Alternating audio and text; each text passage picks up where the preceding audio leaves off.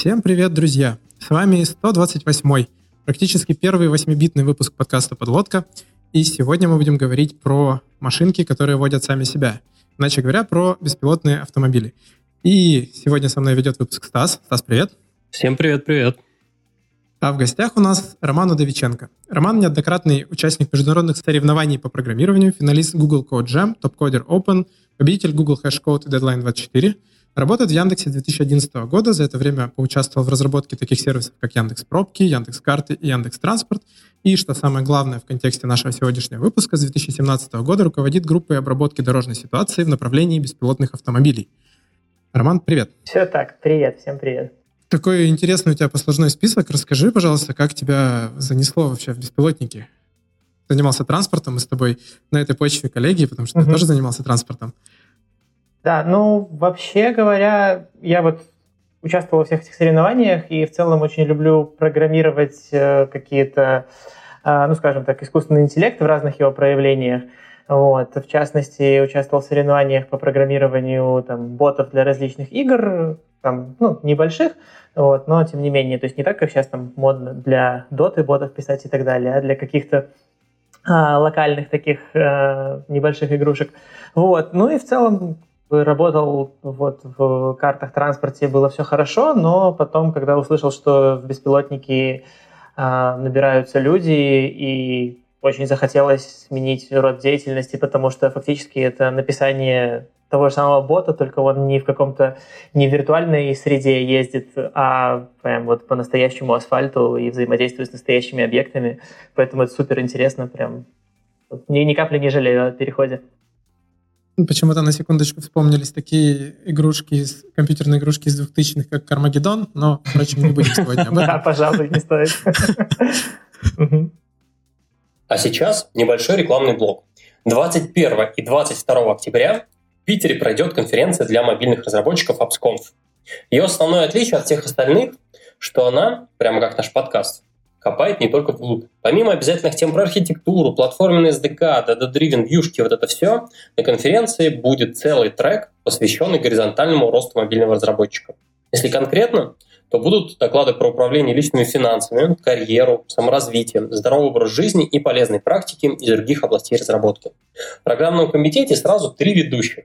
Это внезапно я, Катя и Егор. А среди докладчиков куча гостей подкаста. Например, Саша Зимин, Денис Неклюдов, Коля Голов, Виталий Прогилевский и многие другие. Так что договариваемся с начальством по билетам и go on Мы создали. Да, давайте, в общем, сразу к выпуску тогда. А, у меня первый такой вопрос, э, прежде чем мы погрузимся во всякие хардкорные технические детали. Зачем вообще делать беспилотники? То есть понятно, что с инженерной точки зрения это очень крутая, интересная задача сделать так, чтобы машины ездили. Но какие цели вообще преследуют современные разработчики? Угу.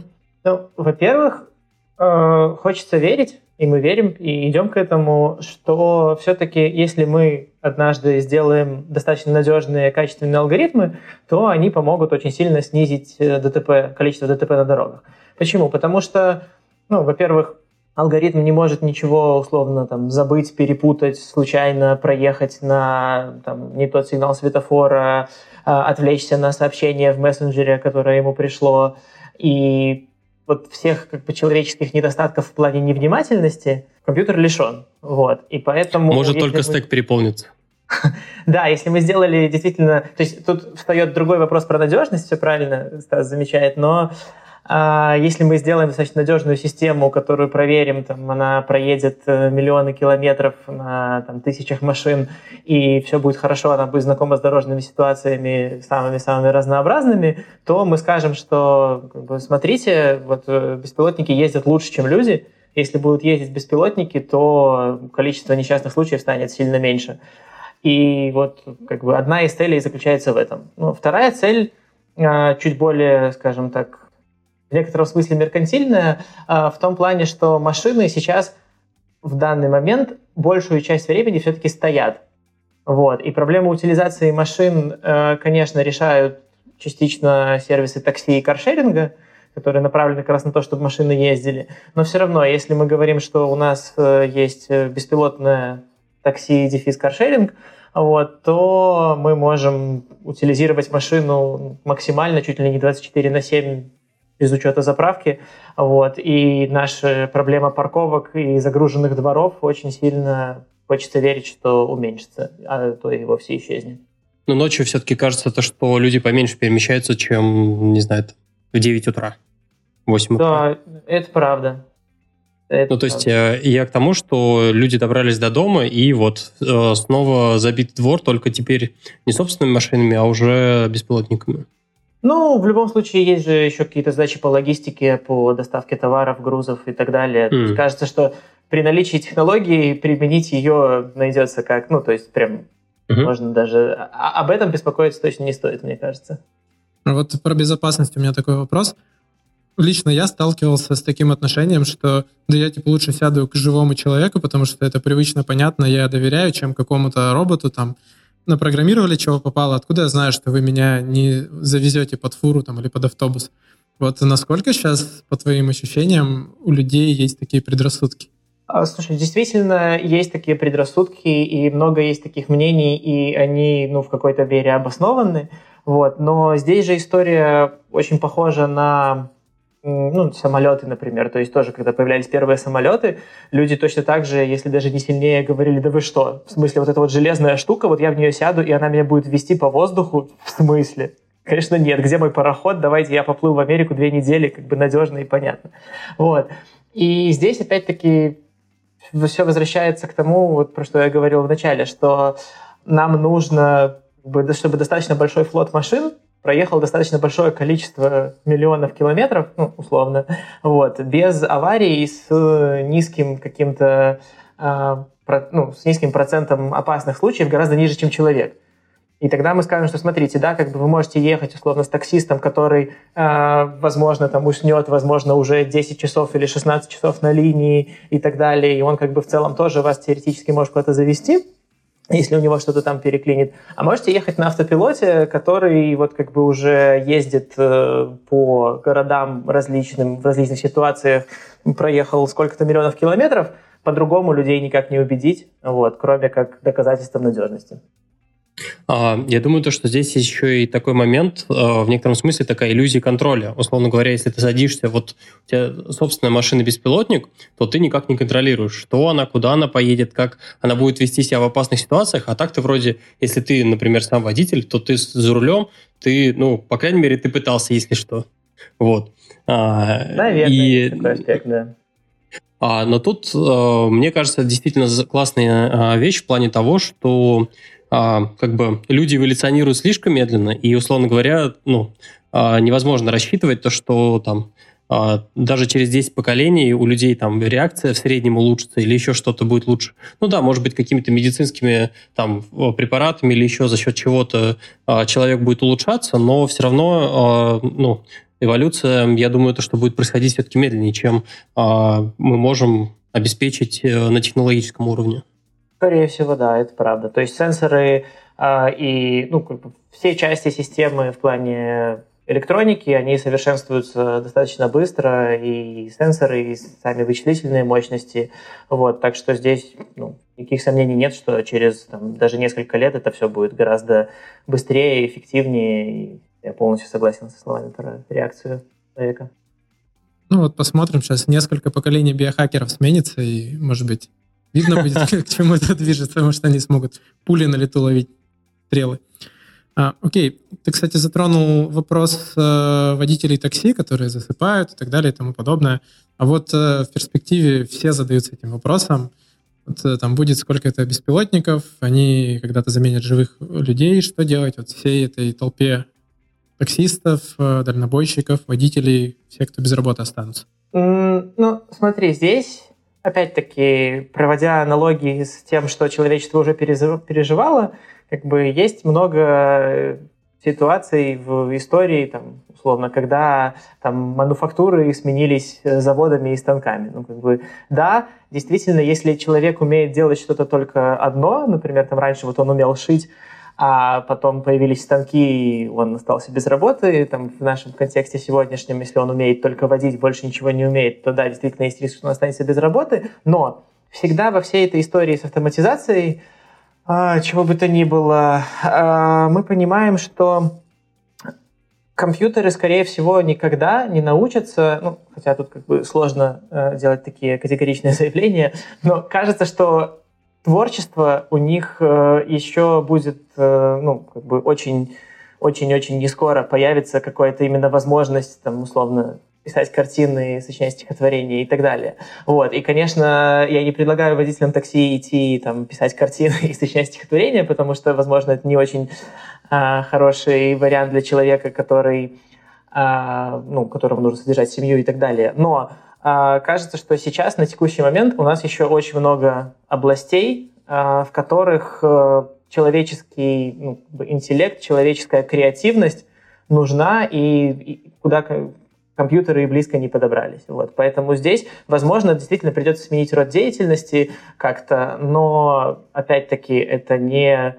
Эм, как бы, такое бывает, да, ту работу, которую можно автоматизировать, ее все-таки нужно понимать, что рано или поздно автоматизируют, в том числе вот и вождение тоже. Но при этом остается очень-очень много областей, куда можно применить себя как вот человека. А, ну, это вопрос скорости в том числе. Ну, то есть, условно говоря, а, ну, а, профессия водителя, она не уйдет, условно говоря, там за день. По щелчку пальцев не появится внезапно везде а, там автопилоты и так далее. То есть, во-первых, кажется, это будет а, раскатываться, а, как это, от больших городов там а, к малым, и плюс по там а, по динамике, наверное, это тоже будет не там, наверное, даже не год, не два. Насколько помню, вот из э, там официальных источников рассказывают, Яндекс, по-моему, планирует сколько? Тысячу машин э, за два года выпустить? Да, что-то в таком духе, по-моему, были у нас заявления, вот, но э, ну, действительно это все происходит не сразу и не везде, и скорее всего это будет не то, что там один-два года, а ближе к десятилетиям. Вот. Кроме того, всегда остается, ну как, возвращаясь к нашим любимым аналогиям, когда-то все люди ездили на лошадях, вот, чувствовали себя условно хорошо, потом появились машины и, собственно, постепенно вытеснили лошадей, но при этом до сих пор, э, во-первых, там, где лошади удобнее по каким-то причинам пользуются лошади, а кроме этого какие-то, ну, условно, аристократия, в общем, обеспеченные люди очень даже любят содержать лошадей, если могут себе это позволить в, ну, где-то и кататься на них. Вот, соответственно, кажется, что ну, никогда не вымрет полностью класс, ну, возможность ездить самому и там, да, возможно, через какое-то количество десятилетий а, я подозреваю, что будет принято постановление, что на дороге общественного пользования нельзя выезжать самому, потому что это слишком опасно. Как бы и вот есть роботы, которые водят гарантированно надежно и нечего туда соваться всяким личностям, подрезающим, превышающим скорость. Вот. Э, но все равно останется возможность для тех, кому нравится, ездить самим. А таксисты, то есть, переквалифицируются в пилота Формулы-1? Как вариант, возможно. Это сколько же надо будет гонок, этих заездов проводить за год, чтобы все могли покататься. Ну да ладно. А, а вот э, хочется понять вообще, что сейчас вкладывается в термин беспилотный автомобиль, потому что сейчас же много компаний ведут разработки в этом направлении. У кого-то это машинка один в один серийная, которую доукомплектовали какими-то штуками, там сверху поставили чего-то, у кого-то это а, там, не знаю, встроенный уже из завода автопилот, который называют беспилотником, хотя на самом деле это система помощи при вождении какая-то продвинутая. Вот как это вообще сейчас э, классифицируется? Да, все так и есть.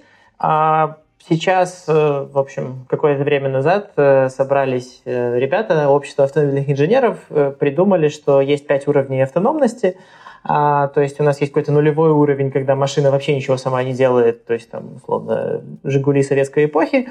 Вот. И есть пятый уровень, это ну, пока не существующий, это абсолютно полностью беспилотный автомобиль, который знает, как ехать гораздо лучше человека и там, из всех ситуаций выходит сам. Вот. Между ними есть какие-то градации, начиная от э, там, первого уровня, это там, адаптивный... АБС, наверное, какой-нибудь. А, да нет, нет. Ну, к первому уровню мы относим адаптивный круиз-контроль. Вот, mm. то есть э, контроль какой-то части автомобиля. То есть, например, адаптивный круиз-контроль, он э, не может ехать в полосе, но он может не врезаться в впереди едущую машину. Вот. Mm-hmm. Системы помощи при парковке, вот, которые могут там рулем чего-то подкрутить, чтобы припарковаться в нужное место, тоже сюда относятся. Вот. Дальше, если мы все это объединяем и говорим, что э, у нас автопилот умеет в какой-то фиксированной ситуации, то есть какой-то очень ограниченной ситуации вести себя самостоятельно, то мы переходим к беспилотнику второго уровня. В частности, это то, что сейчас продает всем Tesla, и то, что у них получилось сделать ну, достаточно неплохо. Вот, э, это беспилотность в каких-то определенных условиях. То есть, если вы выехали на хайвей самостоятельно со своего двора вот, и поставили машину в полосу, то все, она дальше едет в этой полосе сама, она не врезается в машины, которые едут впереди. Если вы там поворотник включили, она безопасно перестроится в соседнюю полосу. Вот. И в целом ведет себя достаточно автономно, но только на хайвеях. Ну, как бы на дорогах, где условно не может выбежать ребенок под машину, где там светофоры, пробки, вот это вот все неприменимо. Это вот э, беспилотник второго уровня. Дальше. А, вопрос, да? а угу. там и хорошая разметка должна быть, еще самое главное. Да, да, да, и хорошая разметка, конечно же. И... То есть, если разметки нет или ремонтной работы, то а, а что вот в такой момент происходит? Участок дороги, на которой рыжая разметка внезапно. Она, он просто отрубается и такой типа. Я затрудняюсь сказать, что именно произойдет uh в Тесле. Как бы в целом по, а, бы, ну, вот по этой классификации а, подразумевается, что человек всегда смотрит за тем, что происходит, Mm. Вот. И автопилот, ну, в лучшем случае запищит, вот, а в худшем случае, если он встретит то, что эм, ну, как бы то, что к чему, к чему он не готов, он просто может вполне там въехать в препятствие и так далее. Вот. Поэтому, mm-hmm. именно поэтому в Тесле сделано э, ну, требование держать постоянно руки на руле, и как только ты убираешь руки хотя бы на секунду с руля, машина начинает пищать и говорить, что если ты не берешь руки на руль, то через 3 секунды автопилот будет отключен и как бы все, больше не поедет. Вот. А, соответственно, дальше у нас остаются от второго до пятого уровня третий и четвертый. И вот как раз третий, четвертый уровень уже подразумевают в некотором смысле полную беспилотность, но э, беспилотный автомобиль третьего уровня может вас заставить из точки А в точку Б а, но а, в каких-то ситуациях он может сказать, ой, я не знаю, что делать дальше, остановится, и ему нужна будет помощь э, ну, либо пассажира, который вынужден будет стать обратно водителем, либо, скорее всего, какого-то оператора, там, будь то удаленного, а, будь то, э, не знаю, выезжающего на место, чего, конечно же, не хотелось бы. Вот. Соответственно, в этом случае машина, э, то есть Беспилотник третьего уровня не гарантированно довезет вас из пункта А в пункт Б, но гарантированно не ввезет вас в столб и в какие-то там ремонтные работы. То есть, возможно, он просто остановится и скажет, ой, что случилось, я не знаю что, как бы мне нужна помощь человека. Вот. Беспилотник четвертого уровня, соответственно, уже а, сможет а, вас в какой-то ситуации непредвиденной, как бы не просто остановиться перед ямой, а еще и, там, не знаю, объехать эту яму по там, тротуару, ориентируясь на дорожные знаки, потому что там вот раскопали ремонт водопровода, скажем так. Вот. И поэтому ну, как бы многие компании, Яндекс в том числе, нацелены именно вот на беспилотник 4-5 уровня, как бы, чтобы решить всю задачу целиком а, сразу. Это, естественно, сложнее, чем э, вот шоссейный автопилот, который сделала Tesla, вот, но и более масштабно, более, так сказать, лакомый кусочек пирога. Можно еще раз? Я немножко упустил, чем четвертый от пятого отличается. Четвертый от пятого отличается скорее концептуально в том, что четвертый, скажем, может работать в каких-то ограниченных а, возможно, в каких-то ограниченных территориях. То есть, например, мы скажем, что ну, это машина, которая вас довезет из точки А в точку Б, но, возможно, там, она использует какие-то данные конкретного города или там, не может ездить э, по эстакадам, например, или, ну, в общем, у нее есть какие-то ограничения, которые не позволяют вот ее полностью сравнить с человеком в плане универсальности. То есть, в принципе, человек с правами, он может водить в Москве, он может водить в там, каком-нибудь вьетнамском городе, ну, некоторыми оговорками, конечно, может водить там в африканском городе, может водить, э, не знаю, в Мурманске, в Владивостоке, в общем, независимо от того, где он окажется, учитывая локальные какие-то особенности. Вот. А Поэтому беспилотник пятого уровня все-таки сравнивается с ну, человеком в плане универсальности, вот, а четвертого, как бы, мы говорим, что мы берем, допустим, не знаю, какой-то один город или там район, и вот в нем мы работаем хорошо, а там, больше мы ничего не обещаем. Ну, примерно так. А я еще слышал, когда-то или где-то читал такую штуку, что типа последнее от предпоследнего, я не уверен, были вот там те же самые градации уровня, отличается тем, что в предпоследнем уровне все-таки это автомобиль с привычными органами управления, то есть руль, педали, там, uh-huh, uh-huh. селектор э, переключения передач, а типа, самый последний уровень уже предполагает полный отказ от ручного управления, то есть все это чисто на автономном ну, да, да, да, управлении. Такое тоже есть. Хорошо. Ну, вроде понятно, по уровням все, все предельно ясно разложили. Окей, ну вот э, есть у меня Жигули, например, или Nissan, или Toyota, все что угодно, гараж, э, там сварка какая-нибудь, электросварка и очень, очень умелые ручки. Что вообще нужно сделать, чтобы сделать... А, пластиковые бутылки еще. И скотч. Изолента синяя, точнее. Так, без изоленты точно ничего не получится. А, вот. Но главное, что нам нужно, это, во-первых, получить доступ к системам автомобиля, во-первых, чтобы считывать с них информацию, во-вторых, чтобы записывать туда наши команды. То есть без этого ничего не будет, потому что, ну, то есть со сваркой с «Жигулями» не получится, потому что мы не можем компьютер подключить к «Жигулям», ну, по крайней мере, в дефолтной версии, вот, чтобы сказать там «газуй», поворачивай рулем влево-вправо и так далее. Вот. Но, к счастью, все современные машины, ну, условно, последних 5-10 даже лет, а, содержат внутри себя каншину, вот, э, получается, такую шину, к которой подключена вся электроника автомобиля и, собственно, куда можно подключить и наш компьютер, соответственно, получать оттуда информацию о всяких датчиках э, там, про текущую скорость, угол поворота колес, э, кондиционер, стеклоподъемники и так далее. Последнее, правда, не сильно нужно для того, чтобы водить, но тем не менее, туда все пишется, вот, можно оттуда это считывать. И, что самое главное, можно отправлять туда команды, э, которые управляют автомобилем. Вот. Соответственно, с наличием всех этих штук а, мы получаем возможность э, условно управлять машиной с джойстика. Да? Можно сразу вопрос. Получается, чтобы на кан шину передавать, то есть не только считывать показания датчиков, а передавать туда какие-то команды, это не нужно какие-то специальные манипуляции производить? То есть в теории я могу сам дома э, там, купить на Алиэкспрессе переходничок какой-нибудь для каншины, сам распаять плату и туда чего-нибудь посылать, и у меня машина будет управляться, грубо говоря, с джойстика?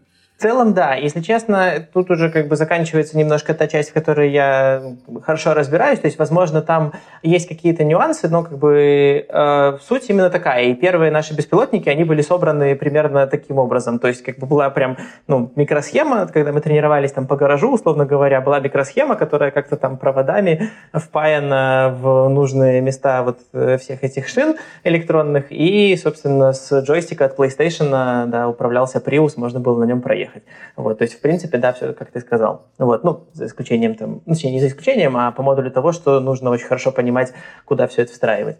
Вот. И тут, кстати, есть интересный аспект, что э, ну, достаточно логичный. Автопроизводители, они не очень-то хотят э, чтобы их машины взламывали. Ну, то есть нет мануала, как подключиться к Приусу.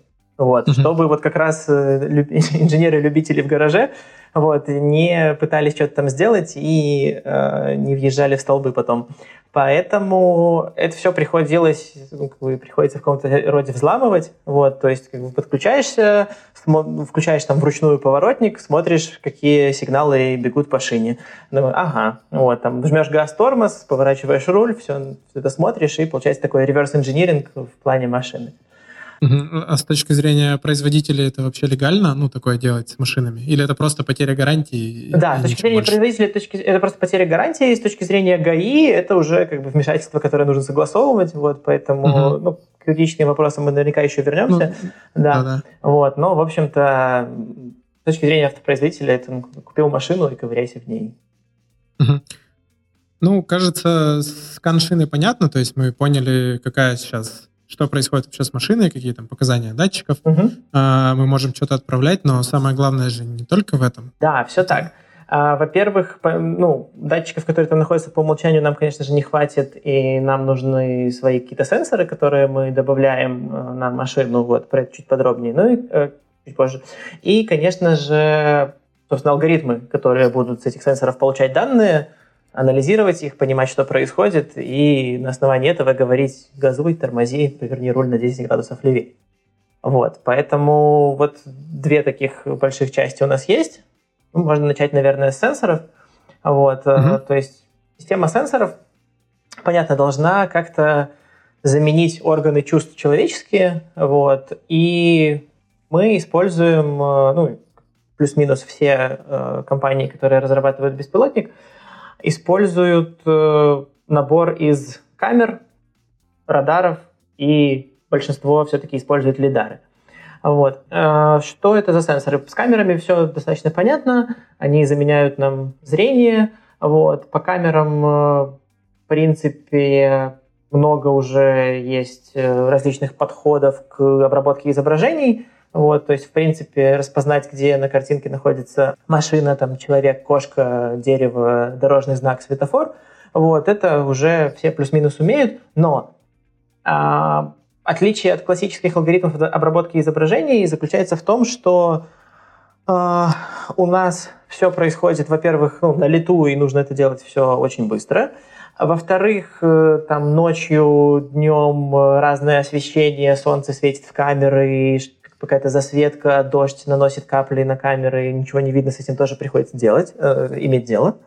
Вот. И э, что тоже достаточно важно, э, очень плохо развито, потому что не было в этом такой большой необходимости, вот, хотя какие-то работы все-таки есть, определение расстояния до объектов по картинке. Это делать можно, то есть там разные стереопары можно делать, в конце концов человеческое зрение тоже оценивает расстояние благодаря тому, что у нас два глаза есть, вот, но все-таки это достаточно ненадежно. Поэтому по камерам мы можем очень хорошо понять, что перед нами находится, что находится вокруг машины, да, мы установили камеры, которые обеспечивают 360-градусный обзор – все хорошо, мы можем понять, что находится, а вот где оно находится, понять достаточно сложно.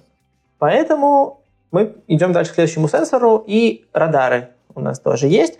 А, радары работают по принципу, ну как, излучают а, электромагнитные волны, волны отражаются от объектов, меняют как-то свои характеристики, возвращаются обратно. По изменившимся характеристикам можно понять, на каком расстоянии был от нас объект, и, к счастью, с какой скоростью он двигался. Ну, Э, только по одному измерению, то есть насколько он удалялся или приближался к нам, насколько он ехал в бок, мы из этого узнать не можем. Вот, соответственно, радары очень хорошо дополняют камеры, в том плане, что они очень плохо понимают, что перед ними находится, то есть ряд металлических э, машин, скажем, припаркованных, от э, забора отличить радаром ну, невозможно. Это просто какие-то вот, объекты, от которых отражаются волны, и все. Вот. Но зато очень хорошо понять, где эти объекты находятся и с какой скоростью, там, с нулевой или не с нулевой они движутся. Вот. А радары не очень-то подвержены различным осадкам, туманам, снегам, дождям, и сквозь все это очень хорошо работают. Вот, поэтому тоже являются таким э, очень важным весомым источником информации. Вот. И третье, на самом, на самом деле, достаточно интересный сенсор, вокруг которого очень много там споров э, и необходимости его использования, это лидар. Вот, э, лидар, по сути дела, является чем? Вот э, про лазерные дальномеры наверняка большинство э, знает, что, ну, если там делали ремонт или наблюдали, что есть такие коробочки, которые могут испустить лазерный луч, он посветит в стену, э, замеряет время, за которое он а, пролетел туда-сюда и скажет, до стены там 2 метра 35 сантиметров. Вот. Теперь, если взять таких э, дальномеров не один, а, там, скажем, несколько десятков, направить их под разными углами и заставить вращаться вокруг своей оси очень быстро, то у нас получится такой классный трехмерный сканер пространства, который вот прям картинку трехмерную вокруг э, себя рисует достаточно четко. Вот. И в целом, ну, как бы, фактически после того, как у нас уже есть такая трехмерная картинка, по ней ехать достаточно просто. То есть, в принципе, там, отделить э, там, препятствие от непрепятствий, и можно ехать.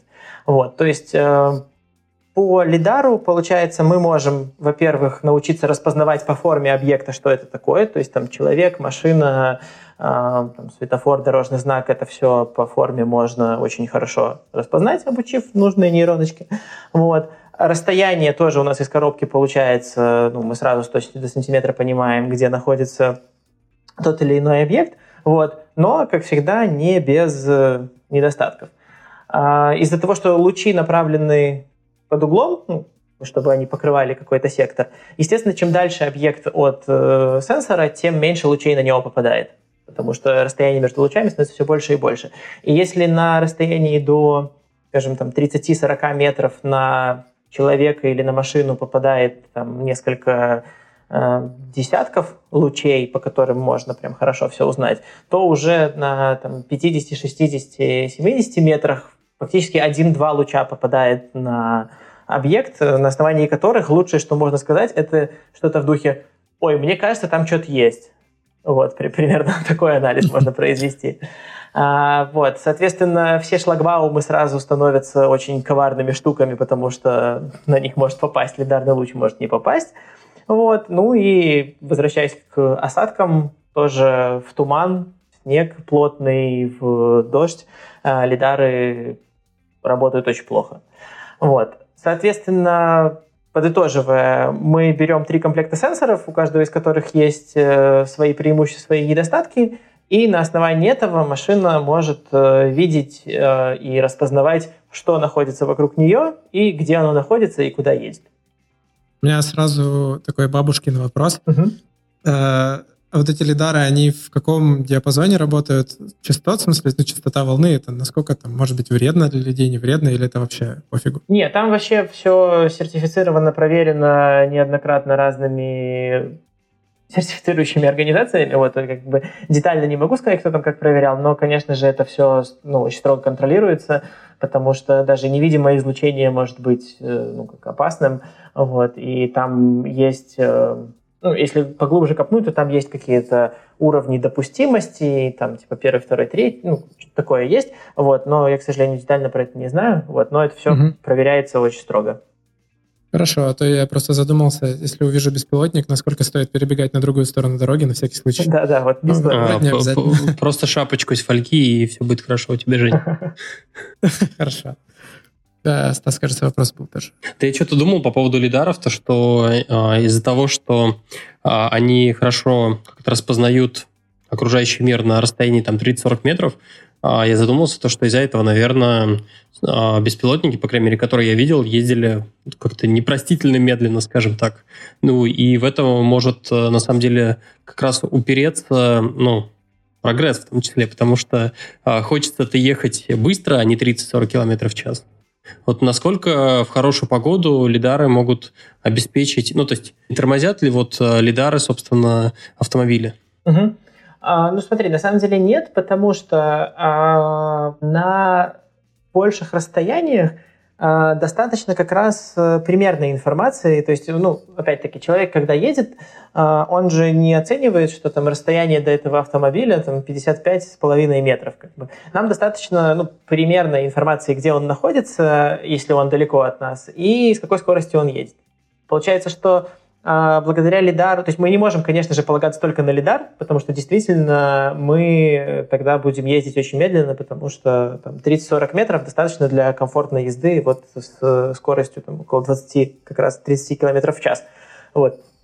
А, э, ну, хотелось бы ездить быстрее, но в этом нам помогают камеры плюс радары. То есть на более далеких расстояниях а, можно примерно оценивать, есть ли там что-то, какой скоростью оно к нам приближается или отдаляется, и примерно где оно находится. То есть то, что мы с помощью камер плюс радаров э, не точно определили местоположение машины, там, скажем, на полметра, оно никак не мешает движению. Подъедем поближе, посмотрим, лидаром уточним. А, вот по поводу поближе, просто вот а, я посчитал 30 метров.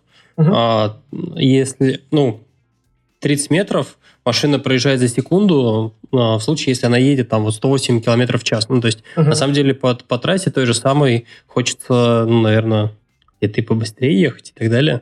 Да, да, вот. да, да. Но, ну, действительно, просто... И, та, и там, получается, мы это просто закрываем историю про радар, и все. Да, да, да, конечно. То есть мы в, ну, с помощью камер и радаров можем видеть на сотни метров вперед. Вот, естественно, чем дальше от нас, тем менее точно, но одновременно с этим, чем дальше от нас, тем э, меньше у нас необходимости в этой точности. А вот по поводу принципа работы лидаров я еще не понял, они крутятся вокруг или там э, они просто во все стороны направлены вокруг и с какой-то частотой получают, э, ну, обновляют инфу? Вообще есть разные подходы, то есть э, как бы лидары сейчас как раз получают очень сильный буст вообще в развитии, то есть индустрия вся э, лидарная, потому что раньше они не так широко использовались, и теперь беспилотники делают условно все, вот, и поэтому они очень быстро дешевеют, э, очень быстро из ручной какой-то там калибровки и настройки переходят к ну, большему промышленному производству в промышленных масштабах, а, вот, соответственно, да, получается, есть подходы, где мы э, фиксируем там, так называемые solid state лидары, когда там нет такого вращающегося элемента, они направлены только в одну сторону, получается у них uh-huh. условно как бы больше надежность в каком-то смысле, потому что там меньше подвижных элементов, и, естественно, uh-huh. чем больше подвижных элементов на всех элементах на всех этих кочках, тем быстрее они выходят из строя. Вот, э, и они, получается, в одну сторону направлены, есть у них там какой-то угол, э, там не помню сколько градусов, и, соответственно, можно ими обвешать машину там, во все стороны и получить необходимый обзор. А есть э, вращающиеся на 360 э, градусов модели, которые, получается, у которых есть ряд а, вот этих сенсоров, испускающих, принимающих лучи, вот, и он постоянно вращается вокруг своей оси. А наши инженеры экспериментировали с различными версиями и до сих пор продолжают экспериментировать, вот, но все-таки в основном а в итоге оказалось, что мы используем модели, которые вращаются на 360 градусов. А с какой частотой обновляется, получается, информация там вот из конкретного направления, получается? Ну, наверное, связано с частотой вращения. А, 10 кадров в секунду, окей. Да, да, да, да, да 10 кадров в секунду. Ну, то есть у нас, mm-hmm. получается, мы обрабатываем 10 трехмерных снимков, условно, в э, секунду. Ну, тогда мой вопрос снимается, потому что, ну, 30 метров, то есть э, Короче, нужно ехать со скоростью 300 км в час, чтобы 30 а, метров проехать там за 3 секунды, как раз ну, получить всего одну картинку. Да так. Пока хватает. Ага. А у меня еще вопрос был, ну, конечно, он тоже отчасти уже снялся, потому что, видимо, нет такой необходимости, но если бы была необходимость э, получать большую точность изображения на далеком расстоянии, не решается ли это просто тем, чтобы там добавить еще больше вот этих лазеров, не знаю, ну, короче, которые собственно, испускают излучение, потому что, ну, я так понял, проблема же в том, что лучи расходятся, что если их будет больше, то угол расхождения луча будет меньше. Все так, но с Или ростом расстояния... дорого?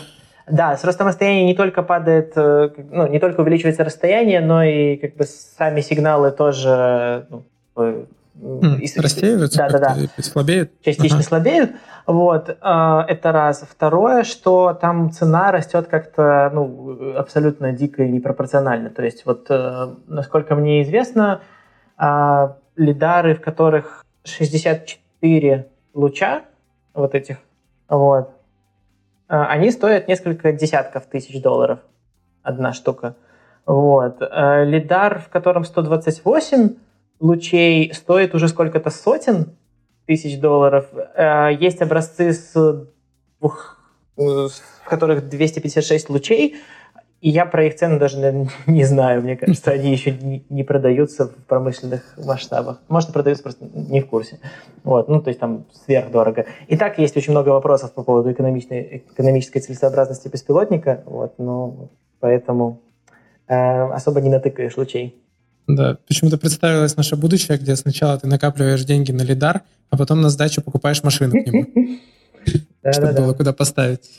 Или а покупаешь подешевле, но покупаешь броню на машину, чтобы можно было врезаться. Ну да. А, вот еще мы когда план обсуждали, там проскочил тоже в сенсорах такой э, момент, как IMU. Что это такое? Я про это первый раз просто слышу. Да, это набор э, гироскопов, ну, гироскоп, акселерометр, э, то есть а. расшифровывается IMU как, как сходу, сходу не помню как, но, в общем, э, штука, которая позволяет нам э, оценивать ускорение во все направления, там, ориентацию и вот это вот все. А, ну это, видимо, скорее про, не про окружающую среду, а про саму машину, да, что да. сейчас происходит, да? Сейчас, а в, в современных машинах нет сейчас таких встроенных систем, там, каких-нибудь модных, типа BMW, Mercedes? Mm, может быть. Вот, затрудняюсь сказать, но вот в приусах точно ее... А, там как... Опять-таки, вот чем ближе к железу, тем а, сложнее мне уже детально отвечать, но, а, насколько мне известно, там как бы... В общем, обычно просто я так скажу, то, что есть в машине по умолчанию, оно не рассчитано на то, что с помощью этого будет создаваться беспилотник, которому нужна максимальная точность. Вот. И поэтому ага. даже те системы, которые там есть, то есть, ну, например, радары для адаптивного круиз-контроля, они там как бы есть, но а, они не дают нам а, той информации, которая нам нужна. И вот и IMU в том числе. Угу. Ну, понятно, там скорее, наверное, информационная основная функция, да. ну и слегка вспомогательное при вождении, но да, делать на ее основе какие-то критические решения было бы странно. Все так. Окей. Ну, с железками худо-бедно понятно, то есть там, конечно, наверное, в детали тоже можно укапываться, но мы все-таки больше не про железки, а больше про софт, э, алгоритмы и тому подобное, поэтому давайте, может быть, поговорим про то, как вообще ну, короче, понятно, что собрать данные — это очень важный шаг, и нужный шаг, и все такое, но самое, это, самая мякотка — это обработать их и сделать на их основе какие-то выводы. Вот так. И тут я так представляю целое просто пространство вариантов, о чем можно говорить. Да, поэтому, не знаю, начнем, наверное, с крупноблочных э, каких-то систем, вот, а потом, да, давай. подробно про какую-нибудь чуть подробнее поговорим, но в целом тут про любую из э, модулей, из подсистем можно там, рассказывать на несколько часов. А в целом что происходит? Получается, вот у нас есть сенсоры, они нам передают какие-то сырые данные, вот. Э, из сырых данных нам нужно, во-первых, очень важно их синхронизировать, чтобы знать, что этот кадр с радара соответствует этому кадру с камеры и этому кадру из лидара. Вот. После того, как мы это все собрали в одну большую а, как бы штуку, есть информация про все, нужно понять, что там, собственно, находится. И получается, есть э, условно модуль распознавания, который говорит, собственно, что здесь у нас есть э, машина, здесь у нас есть пешеход, здесь у нас есть велосипедист, светофор, который горит таким-то цветом и так далее. Вот. Дальше очень важно это все отслеживать во времени, чтобы понимать, что вот эта машина, которую мы сейчас видим, это не просто какая-то там машина, а вот она была раньше здесь, и у нее раньше скорость была 30 км в час, а сейчас 40 км в час, значит, она там как-то ускоряется и, соответственно, планирует э, дальше ехать быстро. Вот, поэтому есть какая-то история про трекинг отслеживания объектов э, между кадрами. Вот, э, там есть много разных интересных историй про то, что когда стоит толпа пешеходов, а, алгоритму, алгоритмам достаточно часто кажется, что из них кто-то резко бежит в сторону дороги, потому что ну, супер сложно грамотно отследить конкретного человека в толпе, а когда мы перескакиваем детекции одного человека с одного человека на другого и говорим ну, в результате какой-то неточности, что это тот же самый человек, то нам кажется, что он за время между кадрами там, пробежал 5 метров, ну и, конечно же, очевидно для беспилотника, что он сейчас бросится под колеса и нужно срочно тормозить. Вот, поэтому история про трекинг тоже есть, э, тоже достаточно важная, как и все. А после этого есть, наверное, самая сложная часть, над которой кажется нам всем, что мы будем работать дольше всего – и уже когда все остальное мы плюс-минус порешаем, с этим будут основные проблемы, это предсказание поведения других участников дорожного движения. Потому что для того, чтобы понять, что нам сделать э, нужно в итоге, нам нужно понять, пешеход собирается переходить дорогу или просто идет там мимо по тротуару. А машина, которая выезжает со второстепенной дороги, она нам все-таки уступит или э, остановится. А, там машина, которая перестраивается, как она, когда будет перестраиваться, и так далее, и так далее, и так далее. И поскольку люди в целом будущее предсказывать еще пока не научились, вот, э, предсказание будущего даже в очень урезанном виде, как бы сказать, что сейчас будет делать тот или иной водитель или пешеход, очень сложная задача. Вот. И в частности, ну, там, мой любимый пример с пешеходами, когда вот, идеально работают все системы там, распознавания, отслеживания и так далее. Идет пешеход по тротуару, и перед ним ну, банально лужа. Вот. Он начинает ее обходить. Что в это время видит беспилотник? Шел, шел, шел человек, и внезапно у него вектор скорости становится направлен в сторону дороги. Вот. В этот момент каким-то образом нужно понять, что вот все-таки этот человек не будет сейчас бросаться под колеса, по тормозам бить не надо. Вот. И здесь мы переходим к тому, что приходится в любом случае делать какие-то предположения об адекватности людей, вот, а, потому что, ну как, мы же не можем бояться всего на всякий случай, потому что как бы в худшем развитии событий э, водитель, который едет нам навстречу, просто свернет руль в нашу сторону, ну и как бы чудо не произойдет, будет авария. То есть если захотеть броситься под беспилотник, если захотеть врезаться в беспилотник, конечно же, это можно сделать точно так же, как и в обычную машину. Вот, поэтому приходится делать какие-то предположения об адекватности, а предположения уже ну, как бы не всегда работают. То есть можно сказать, что люди в целом практически всегда на красный свет дорогу не переходят. И это действительно правда, за исключением тех случаев, когда они переходят дорогу на красный свет. И здесь важно понимать, что а, если, к сожалению, такое все-таки случится, что беспилотник собьет человека, перебегающего дорогу на красный свет – то вот э, вся эта народная общественность, которой мы, э, которую мы обсуждали в начале разговора, которую нужно убедить в том, что беспилотники безопасны, как бы никого не, никого не, как бы не, не успокоит объяснение, что типа, а, этот человек бежал на красный свет, поэтому его заслуженно сбили, как бы вот не бегайте на красный свет, и все будет хорошо. Так не получится. Поэтому нужно нам при разработке беспилотника реагировать и на подрезающих нас водителей, и на пешеходов, выбегающих с тротуара и так далее. И поэтому вот вся эта история про предсказание движения, она ну, крайне важна и крайне сложна. Вот. Э, ну, то есть опять-таки, допустим, э, вот, возможно, вы уже видели, там много материалов выходило с нашего полигона. Когда мы говорим про беспилотный полигон, на котором ездят только беспилотники, как бы они там уже сейчас катаются круглые сутки, э, там, получается, есть какой-то аналог, ну, микрогород, вот, на котором ездят только беспилотники, и у них все хорошо, у них там внутри никого нет, вот, они уступают друг другу дорогу, они останавливаются на светофоры, там как бы вообще, то есть в принципе условно можно сказать, что вот работающий беспилотник уже есть. Вот, все, пожалуйста, можно там прийти и кататься. Вот. Но есть один нюанс. В городе есть не только беспилотники, а вот мы с вами очень уж больно непредсказуемы, как люди, и с этим беспилотнику сложно. Вот. Ну и после этого остается тоже, в принципе, достаточно интересная и важная часть, даже если мы как-то худо-бедно предсказали, что будут делать остальные а, участники дорожного движения, нам нужно наше движение тоже спланировать и понять. Соответственно, если мы видим, что пешеход будет переходить, нужно там, затормозить в нужном месте. Если мы видим, что там, машина как-то, не знаю, едет э, частично э, влезая в нашу полосу, то там как-то от нее отжаться, соответственно, там, уступить дорогу тем, кому нужно уступить.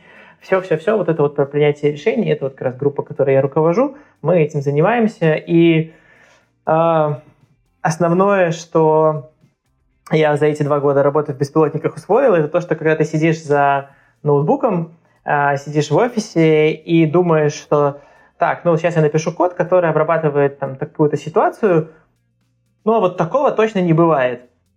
Вот это очень плохое предположение. Потому что в реальности, боже мой, в реальности люди, они, ну, то есть, как бы люди перебегают проспект, люди перебегают третье транспортное кольцо. То есть, вот, например, а, люди идут вдоль третьего транспортного кольца просто посредине между потоков, потому что вот у них что-то случилось, видимо. Люди переносят байдарки через улицы, там чуть ли не... То есть, как бы...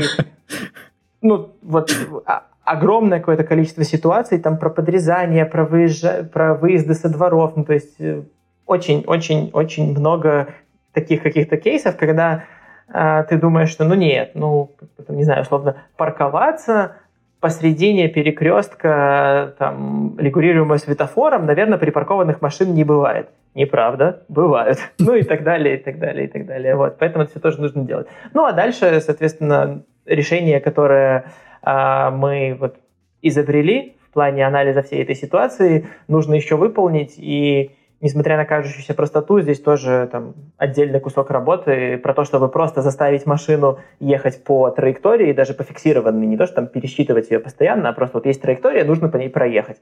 Вот, это достаточно, ну, как бы, не то чтобы за один день решаемая задача, но решаемая. А, интересно то, что сейчас, э, получается, перед вами задача стоит даже сложнее, чем будет в будущем. Ну, то есть, условно говоря, а, придумать а, и продумать все кейсы, как взаимодействовать с живыми водителями, сложнее, чем взять и договориться только если есть все-все-все беспилотники. Это так, вот прям даже и добавить нечего. Вот. Приходится решать более сложную задачу, чем в итоге придется, но это все связано с тем, что мы уже обсудили, как бы по щелчку не будет такого, что вчера ездили обычные машины, а завтрашнего дня только беспилотники. Поэтому от решения этой задачи никуда не уйти. Ох, мы сейчас э, так вот прошлись по всем этим подсистемам, их так много, у меня столько вопросов, что даже не знаю, с чего начать.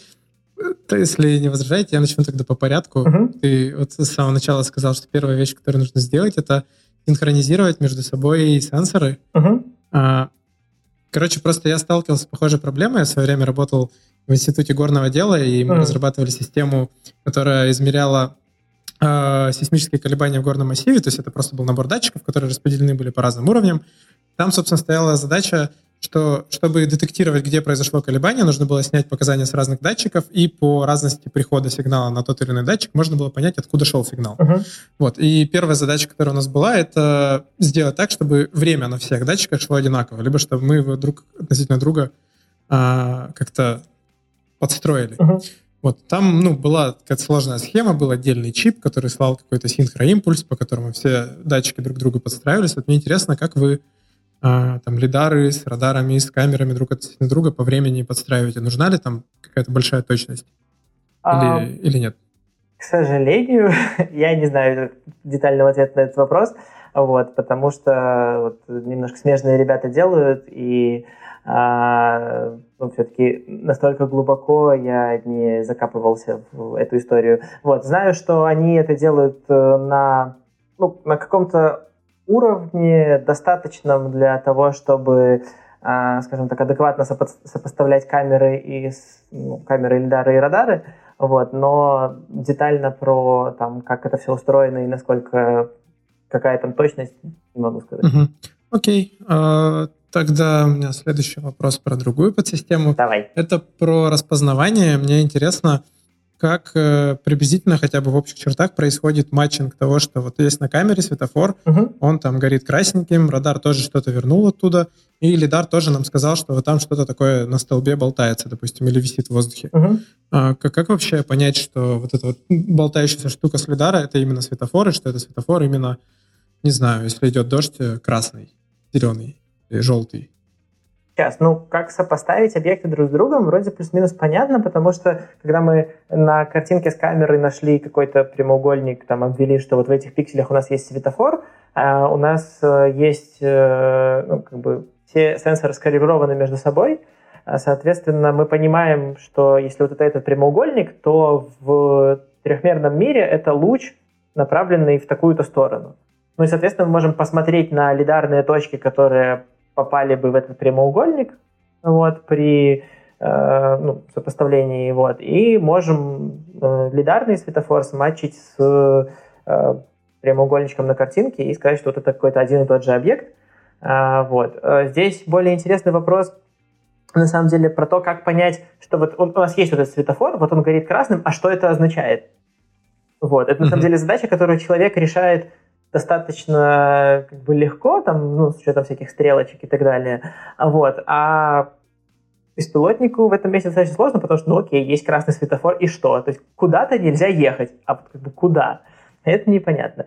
И здесь э, есть э, на самом деле такая, а, такой подход, который, в общем-то, практически все а, участники этой беспилотной затеи, и мы в том числе используем, это использование высокоточных карт Э, которые мы заранее как-то там отсняли, нарисовали, и, и они у нас есть еще до начала поездки. То есть что мы говорим? Мы говорим, окей, э, давайте э, то, что мы заранее можем сообщить нашему беспилотнику, давайте мы ему это заранее сообщим. Вот, в частности, где есть светофоры и какие направления движения эти светофоры контролируют. Вот. Дальше он приедет, скажет, так, мне сказали, что тут должен быть светофор, дай-ка это посмотрю, посмотрит, он говорит зеленый, значит, в этом направлении ехать можно.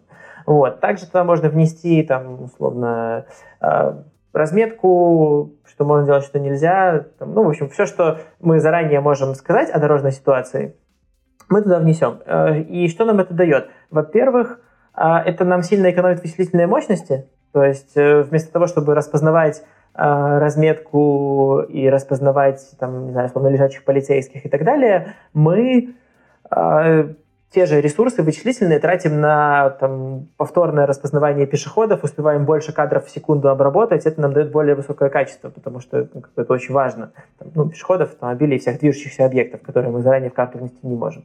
Вот. Ну и дополнительно это нам экономит э, ну, ресурсы на разработку, потому что если у нас есть условно 10 человек, вместо того, чтобы 5 человек занимались распознаванием разметки и 5 человек распознаванием машин, мы можем сказать, что все эти 10 человек занимаются распознаванием машин, и они сделают классное распознавание машин, а разметку как бы как-нибудь потом. Вот. И, соответственно, mm-hmm. это нам, ну вот, получается, одни плюсы, за исключением масштабируемости, масштабируемости, конечно. Вот как раз возвращаясь к отличию там, четвертого уровня от пятого, если вот мы научим беспилотник ездить по таким высокоточным картам, вот, это будет скорее четвертый уровень, потому что если его переместить в другую локацию, то не рассказав ему заранее, где что находится, а, он ну, не поедет. Вот. Угу. Как-то так. Вот, а про высокоточные карты вопрос, э, как позиционируется машина на вот этой карте, ну, в конкретный момент времени, потому что, я так понимаю, GPS же недостаточно. Угу, все так. А, используются как раз вот лидары, которые нам в каждый момент времени дают э, трехмерный снимок, ну, окружающее нас пространство. Соответственно, мы можем проехать по интересующим нас районам и сделать ну, такую, как в компьютерных игрушках, трехмерную карту интересующей нас области. Вот. И дальше, в любой момент времени, если мы находимся там, где мы уже бывали, мы можем текущий, текущее облако, текущую трехмерную картинку, которую видит лидар, сопоставить с нашей картой. GPS нам дает э, приближение, которое там, ну, с точностью до улицы, в принципе, плюс-минус достаточно хорошее, вот, и уже на этой улице конкретно спозиционироваться мы можем с помощью вот, сопоставления лидарных облаков. Угу. А вот тут вопрос, тут же может быть э, ситуация, когда вокруг куча машин, они же влияют на то, что лидар считывает, угу.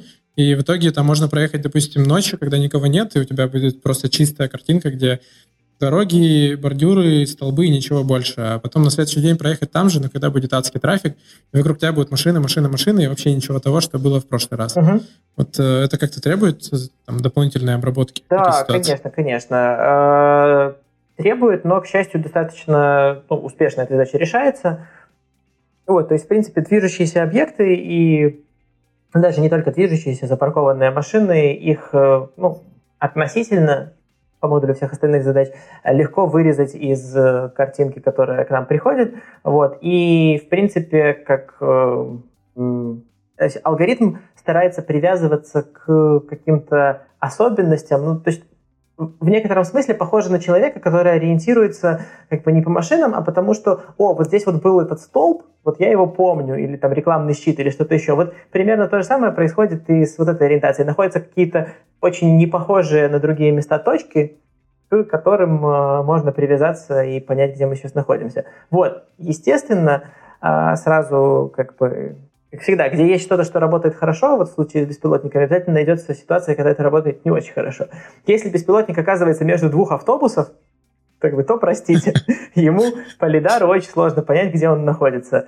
Но, а, во-первых, он не может как бы оказаться между двух автобусов внезапно, он, скорее всего, как, как туда попал. То есть до этого он знал, где он находится.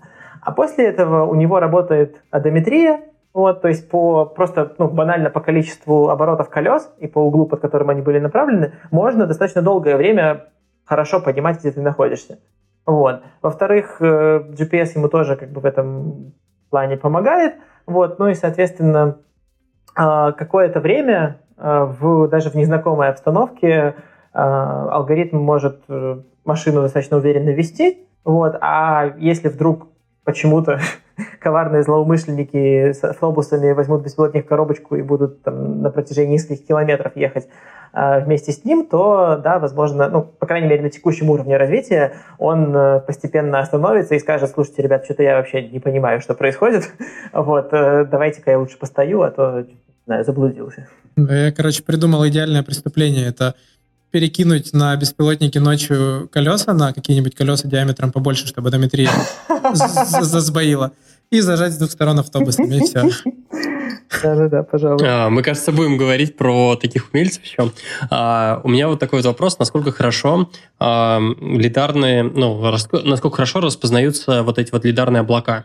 Ну, просто на самом деле, если проводить аналогию с человеком, ну вот фиг знает, по там фотографии или еще чем-то, наверное, прям совсем родной райончик я узнаю, но вот допустим, э, можно сделать фотографию из какого-нибудь из пути, который я делаю от э, работы до э, дома, и я, допустим, по фотографии не скажу, это я проезжаю мимо этого места или нет. Угу. Ну, здесь все происходит крайне точно благодаря тому, что ты можешь проанализировать, ну, во-первых, а, тебе для начального приближения очень хорошо помогает GPS, то есть если ты вот просто как бы условно заводишься, угу. вот, ты понимаешь, где ты примерно находишься. А, окей, все, я понял. Да, вот, а потом уже найти облако, ну, как бы зная, что ты плюс-минус там несколько десятков метров от той точки, в которой тебя определил GPS, достаточно легко, и уточнить, э, ну, допустим, можешь проехать 3 метра, уже увидишь какое-то другое облако, там другие объекты под другим углом, и там прям сходимость э, дает точность в сантиметры. Шикарно.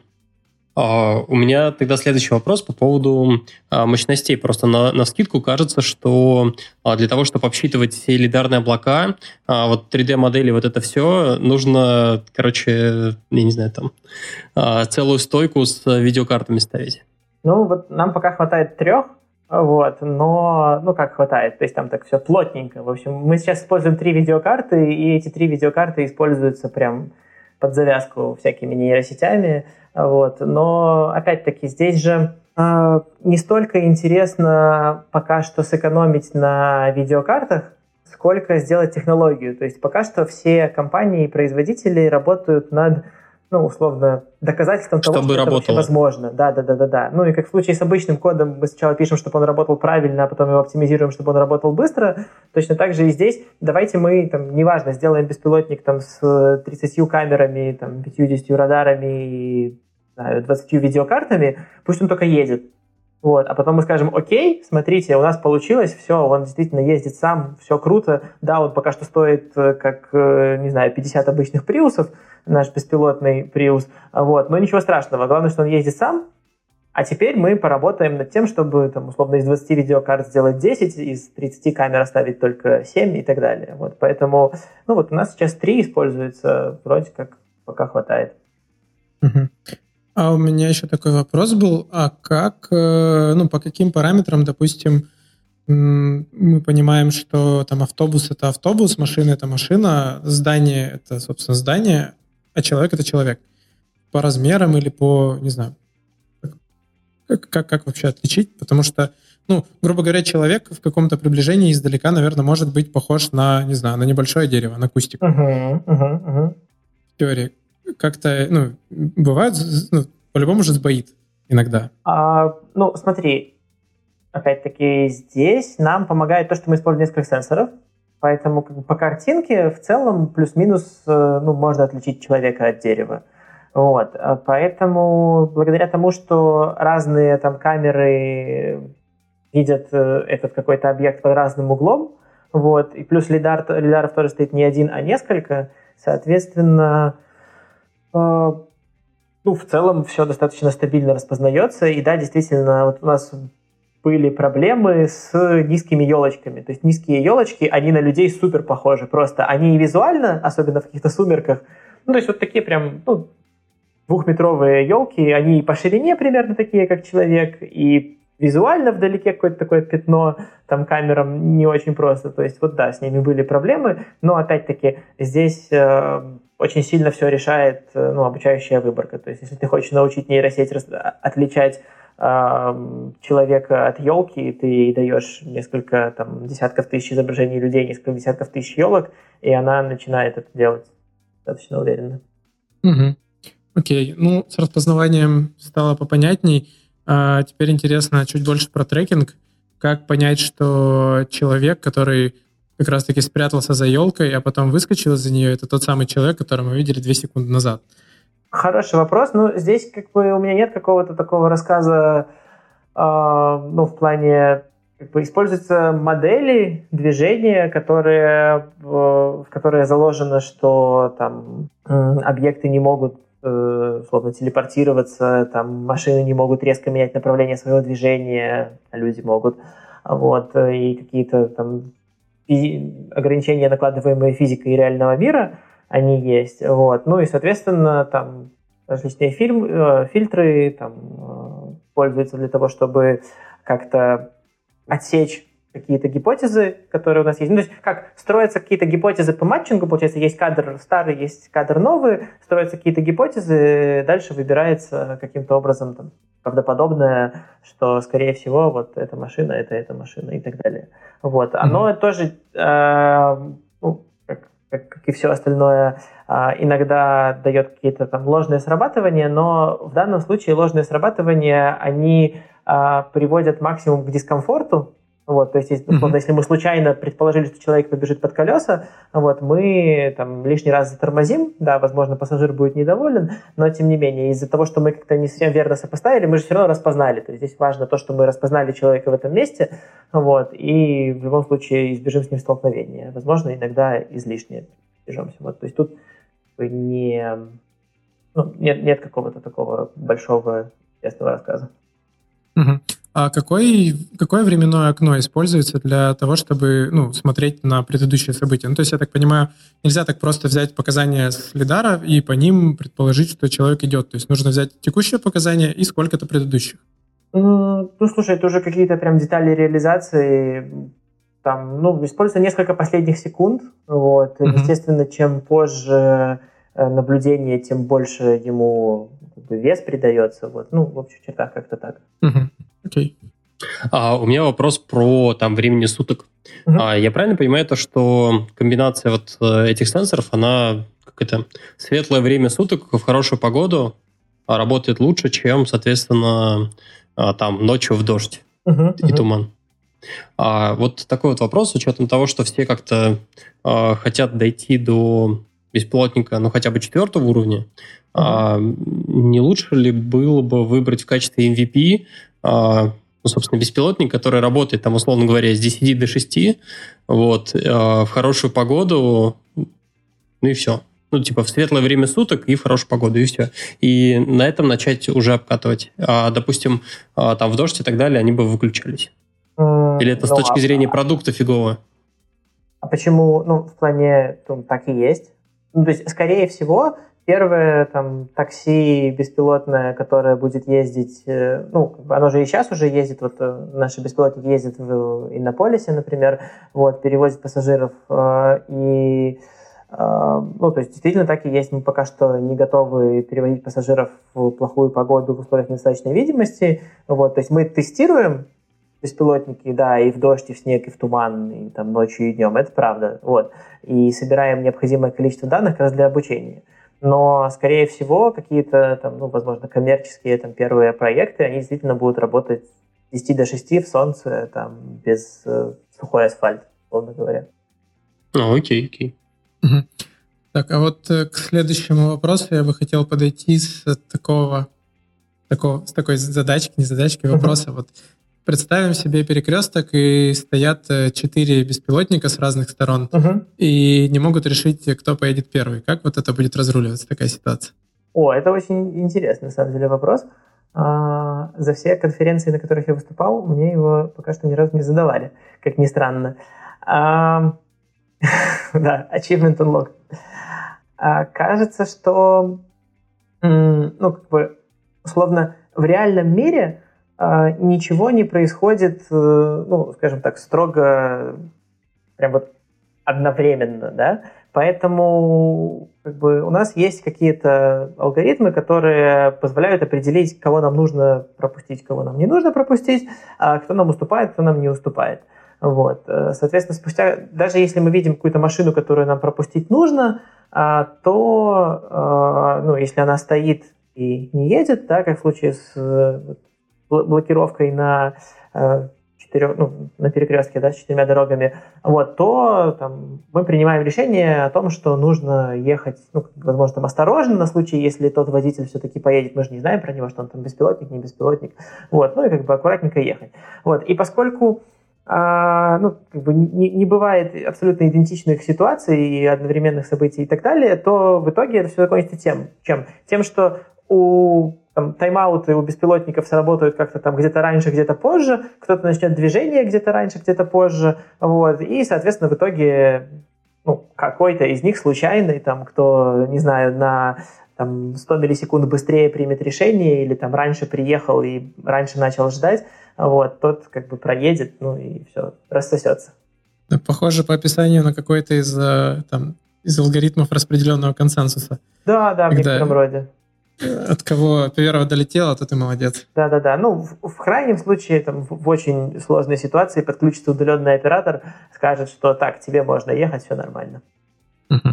А, тут, кстати, тоже, если задуматься, продолжение вообще вот этой всей истории, а, может быть, э, ну, собственно, общение между собой а, беспилотников, потому что а, при достаточном, ну, при какой-то критической массе уже с точки зрения города можно оптимизировать, ну, решать другие оптимиза... ну, задачи оптимизации там движения. Uh-huh. Словно говоря, взяли, пустили сейчас по такому-то маршруту больше машин, вот здесь вот наоборот пытаемся рассосать там пробку, которая есть и так далее.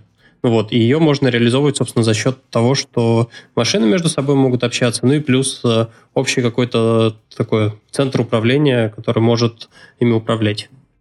Да, все таки есть, а, но, опять-таки, это чуть попозже. То есть пока что придется научить их ездить э, самостоятельно и не рассчитывая на то, что где-то недалеко окажется другой беспилотник – вот. А когда уже будет понятно, что их действительно много, такие задачки тоже будут, их тоже можно будет решать и будет становиться лучше. И сейчас, получается, фокусируется именно на то, что каждый сам за себя. Окей. Окей, понятно. А вот мне еще интересно, а, это, конечно же, немного в другую степь, ближе ко всяким ПДД и тому подобному, но все-таки вот э, беспилотник, допустим, едет, видит, что впереди стоит, например, э, каток, катает там асфальт. Угу. Соответственно, нужно его объехать, но чтобы его объехать, нужно выехать за сплошную, когда пропускает встречный. Угу, вот угу. Как сейчас такие ситуации разруливаются, мне вообще непонятно, потому что с точки зрения беспилотника, который должен, по идее, придерживаться правил, это безвыходная ситуация, надо встать и ждать команды оператора. Все так, и именно так сейчас и происходит. То есть он становится и ждет команды оператора, потому что в данный момент а, частично уже как бы затрагивая тему регулирования и всего этого, э, нет ПДД для беспилотников. Вот. И uh-huh. получается, что очевидно, что мы не можем сделать беспилотник, который нарушает ПДД, Потому что, ну как, ну, типа, мы приходим в какие-то там государственные органы, говорим, здрасте, мы вот там, Яндекс, мы сделали беспилотник. У нас спрашивают, окей, а правила он соблюдает? Мы говорим, ну вы знаете, если не захочет, то как бы может решить, что не обязательно их соблюдать. Вот. И нам что скажут? Ну, понятно, скажут, ребята, идите, как бы пусть он у вас по гаражу вашему и ездит. Вот. Соответственно, а, здесь очень э, такой еще пока темный, нерешенный вопрос про то, как это все вообще будет э, урегулировано. И есть какое-то предположение, которое пока что ну, от реальности, к сожалению, далеко, что, скорее всего, а, беспилотный транспорт будет как-то выделен в отдельную категорию, скажем. А, то есть, как сейчас, например, общественный транспорт. В ПДД есть явные отдельные правила для а, там, общественного транспорта, которые можно там, пересекать какие-то сплошные линии в определенных правилах, которым можно перестраиваться, там, которых должны пропускать и так далее, и так далее. Скорее всего, а, будет какая-то вот разновидность этого, разработанная для беспилотников, но это все еще только на самом как бы, старте обсуждений, поэтому пока что остается только да, остановиться и ждать э, команды от удаленного оператора. Так мы доказали, что даже в беспилотных автомобилях все беззаконие творят люди. Все таки есть. Нет, на самом деле есть замечательная картинка, вот, э, которая говорит нам, что имея мешок соли, вот, можно полностью заблокировать беспилотный автомобиль, каким образом как бы взять вот соль и нарисовать вокруг него сплошную линию достаточной толщины. Ну и как бы все, беспилотник сплошную пересекать не может, соответствно, он никуда не поедет. Вот, так что да, это тоже проблема. Подожди, это получается нечистая сила. С такой точки зрения я не думал об этом. Ну, это же как раз там во всяких старинных сказках было, что надо круг соляной насыпать, и тогда бесы из него то ли не выйдут, то ли не войдут. Блин. Ладно, хорошо, пусть это будет мешок муки. Окей. Вот, ну, лучше не показывать тогда этот выпуск людям, которые считают, что все это от лукавого. А такие есть. А, ладно. Okay. Вернемся к делу. Мне интересен еще такой вопрос про построение траектории. Вот э, есть у нас, допустим, там, например, Варшавское шоссе, uh-huh. я сказал просто потому, что я живу там рядом, и у него есть там четыре полосы, где-то пять полос. Uh-huh. Как при построении вообще траектории беспилотник принимает решение о том, по какой полосе ему двигаться, там, перестраиваться, не перестраиваться? Угу. Ну, смотри, во-первых, э, благодаря тем самым картам, которые мы знаем заранее, мы знаем, с какой полосы, где нам можно будет повернуть и так далее, и можно а, заранее перестроиться в нужную полосу, с которой дальше Uh-huh. можно будет совершить нужный поворот. Вот, плюс, э, ну, то есть, получается, если бы на улицах никого не было, то ну, получается, беспилотник там, за 5 километров до нужного поворота встал бы в нужный ряд и по нему спокойно ехал. Вот. Но поскольку на улицах есть еще и объекты, которые в карту внести нельзя, то, естественно, там принимается решение о перестроении, когда там нужно, допустим, опередить какую-нибудь поливалку, которая едет со скоростью 5 км в час, вот, перестроиться, и какие-то объезды там, препятствий, припаркованных не по правилам автомобилей, вот из-за них мы, в частности, очень страдаем, потому что ну, там, часто бывает, люди бросают э, свои машины так, что э, ну, вот, без пересечения сплошной там, или просто даже без выезда на встречку не обойтись. А вот, в каких-то ну, не, небольших э, там, плюс-минус дворовых проездах. Вот, поэтому ну, и для объезда таких препятствий тоже, если мы понимаем, что впереди что-то, что не собирается покидать э, нашу полосу, то его нужно объехать. Ну, вот как-то так. Угу. А вот сейчас э, решение о том, что нужно кого-то обогнать, э, принимается за счет того, что ну, по критерию скорости, то есть если кто-то едет очень медленно, то его нужно объехать. Ну, Или есть какие-то ограниченные там условия. Ну, то есть, грубо говоря, если э, разрешенная скорость, например, на полосе 80, угу. кто-то впереди едет 40, 40 это вроде бы не супер медленно, это как бы относительно нормальная скорость, угу. но человеческий водитель в этой ситуации по-любому обогнал. Uh-huh, uh-huh. Вот есть какие-то, ну, понятные эвристические, может быть, правила, в каких случаях обгонять, в каких нет? Ну да, там есть какое-то количество, ну, в плане, я сейчас не помню точно, как там настроено, но э, если а, машина впереди едет а, насколько-то меньше, э, чем разрешенная скорость, то, наверное, там что-то не так, ее нужно обогнать. Вот. Здесь, э, конечно же, как только мы начали это делать, а, появилась проблема с тем, что в пробках все едут меньше, чем разрешенная скорость, и, соответственно, ну, это не повод обгонять всех в пробках, да, встраиваться в соседние потоки, поэтому нужно учитывать не только нашу полосу, в которой мы едем, но и соседние. Ну, в общем, там есть много нюансов, но в целом примерно так, как ты сказал, да, если 40 вместо 80, то мы поедем его опережать. Угу, прикольно. Ну, тут важно, что как бы опережать и не обгонять. А, ну да, да, конечно. А говоря про вообще а, задачу там перестроения, э, есть ли задача оптимизации, ну, уменьшения, собственно, перестроений? Потому что, ну, как раз вот в случае там с пробками и так далее, угу. а, наверное, чем меньше перестроений, тем лучше. Да, ну она как бы естественным образом решается благодаря тому, что мы никогда не перестраиваемся, если это не нужно.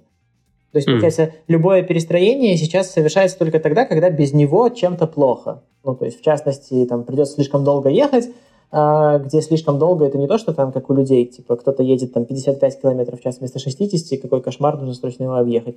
Вот, а прям, ну, на существенную величину больше. Вот, э, ну, либо по разметке, там, для того, чтобы повернуть э, из правильной полосы. Поэтому mm-hmm. здесь okay. просто она сама собой решается. То есть, получается, пока по этому критерию беспилотник может теоретически проиграть э, таксисту-шашечнику, который видит дырку и сразу перестраивается. Да, да, да, безусловно. Ну, как бы тут смотря в чем. Он может проиграть в скорости э, перемещения с пункта А в пункт Б, но, скорее всего, выиграет в безопасности. Нет, а, да, ну, конечно. Но тут еще можно вспомнить такой момент, что на самом деле как раз из-за перестроений в пробке э, пробка дольше рассасывается. Вот. Да-да. Да-да, кстати, согласен. Окей.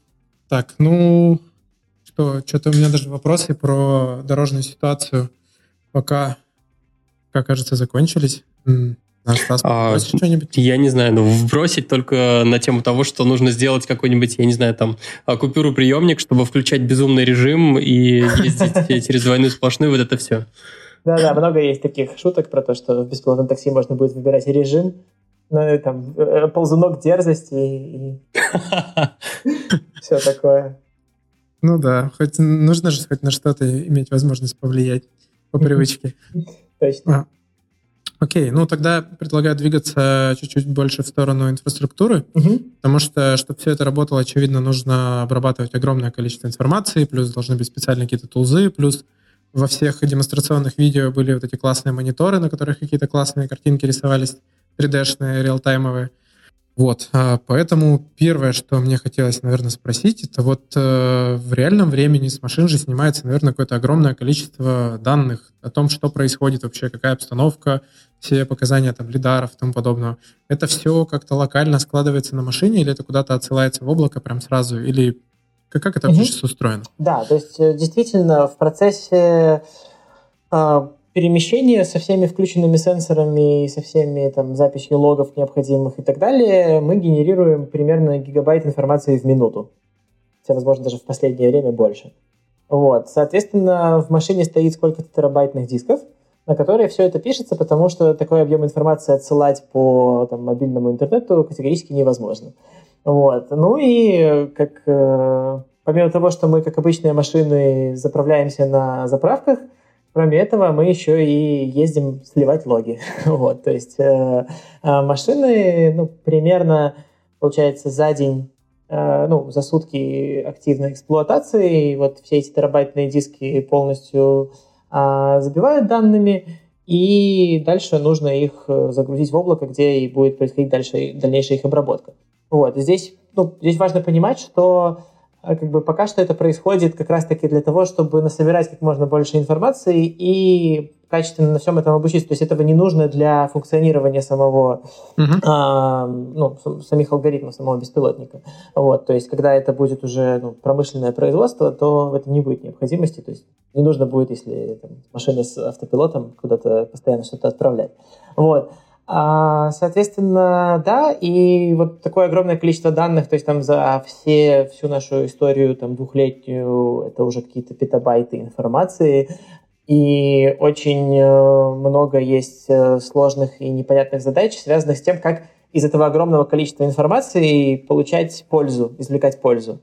Вот. И ну, в целом, наверняка Многие там слышали, читали или как-то даже сами задумывались о том, что сейчас человечество генерирует огромное количество информации там, во всем, вообще везде, вот, э, век данных, все такое, вот, и вот, ну, как часть э, про беспилотники тоже огромное количество а, сырых данных сохраняется, а дальше нужно, ну, чтобы из этих сырых данных извлекать какую-то пользу, какой-то сигнал, их нужно размечать, естественно. То есть мы хотим обучить какие-то алгоритмы, нам нужно, чтобы человек сказал, что здесь пешеход, а здесь елка, да, для той задачи, которую мы уже обсуждали.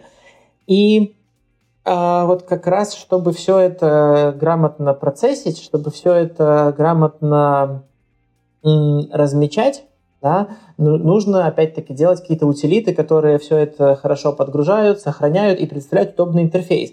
Потому что, например, чтобы э, размечать, э, ну, допустим, по лидару, мы хотим понять, э, там, пешеход это или автомобиль вот по этим точечкам.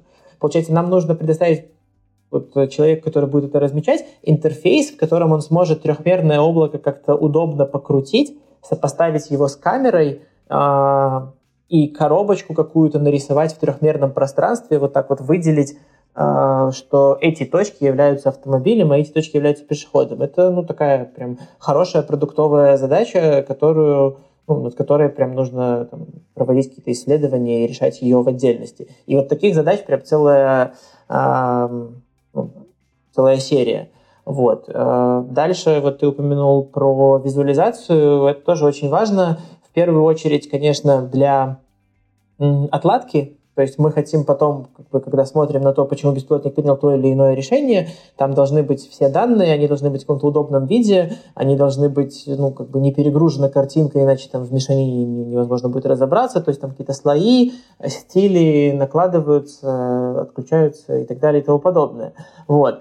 Но кроме отладки есть еще интересный момент про визуализацию непосредственно в самом беспилотнике. Когда едет пассажир, Ему, конечно же, очень интересно смотреть на то, как беспилотник видит окружающий мир. То есть, если убрать вот наши планшеты, которые там есть, все сразу теряет краски и смысл.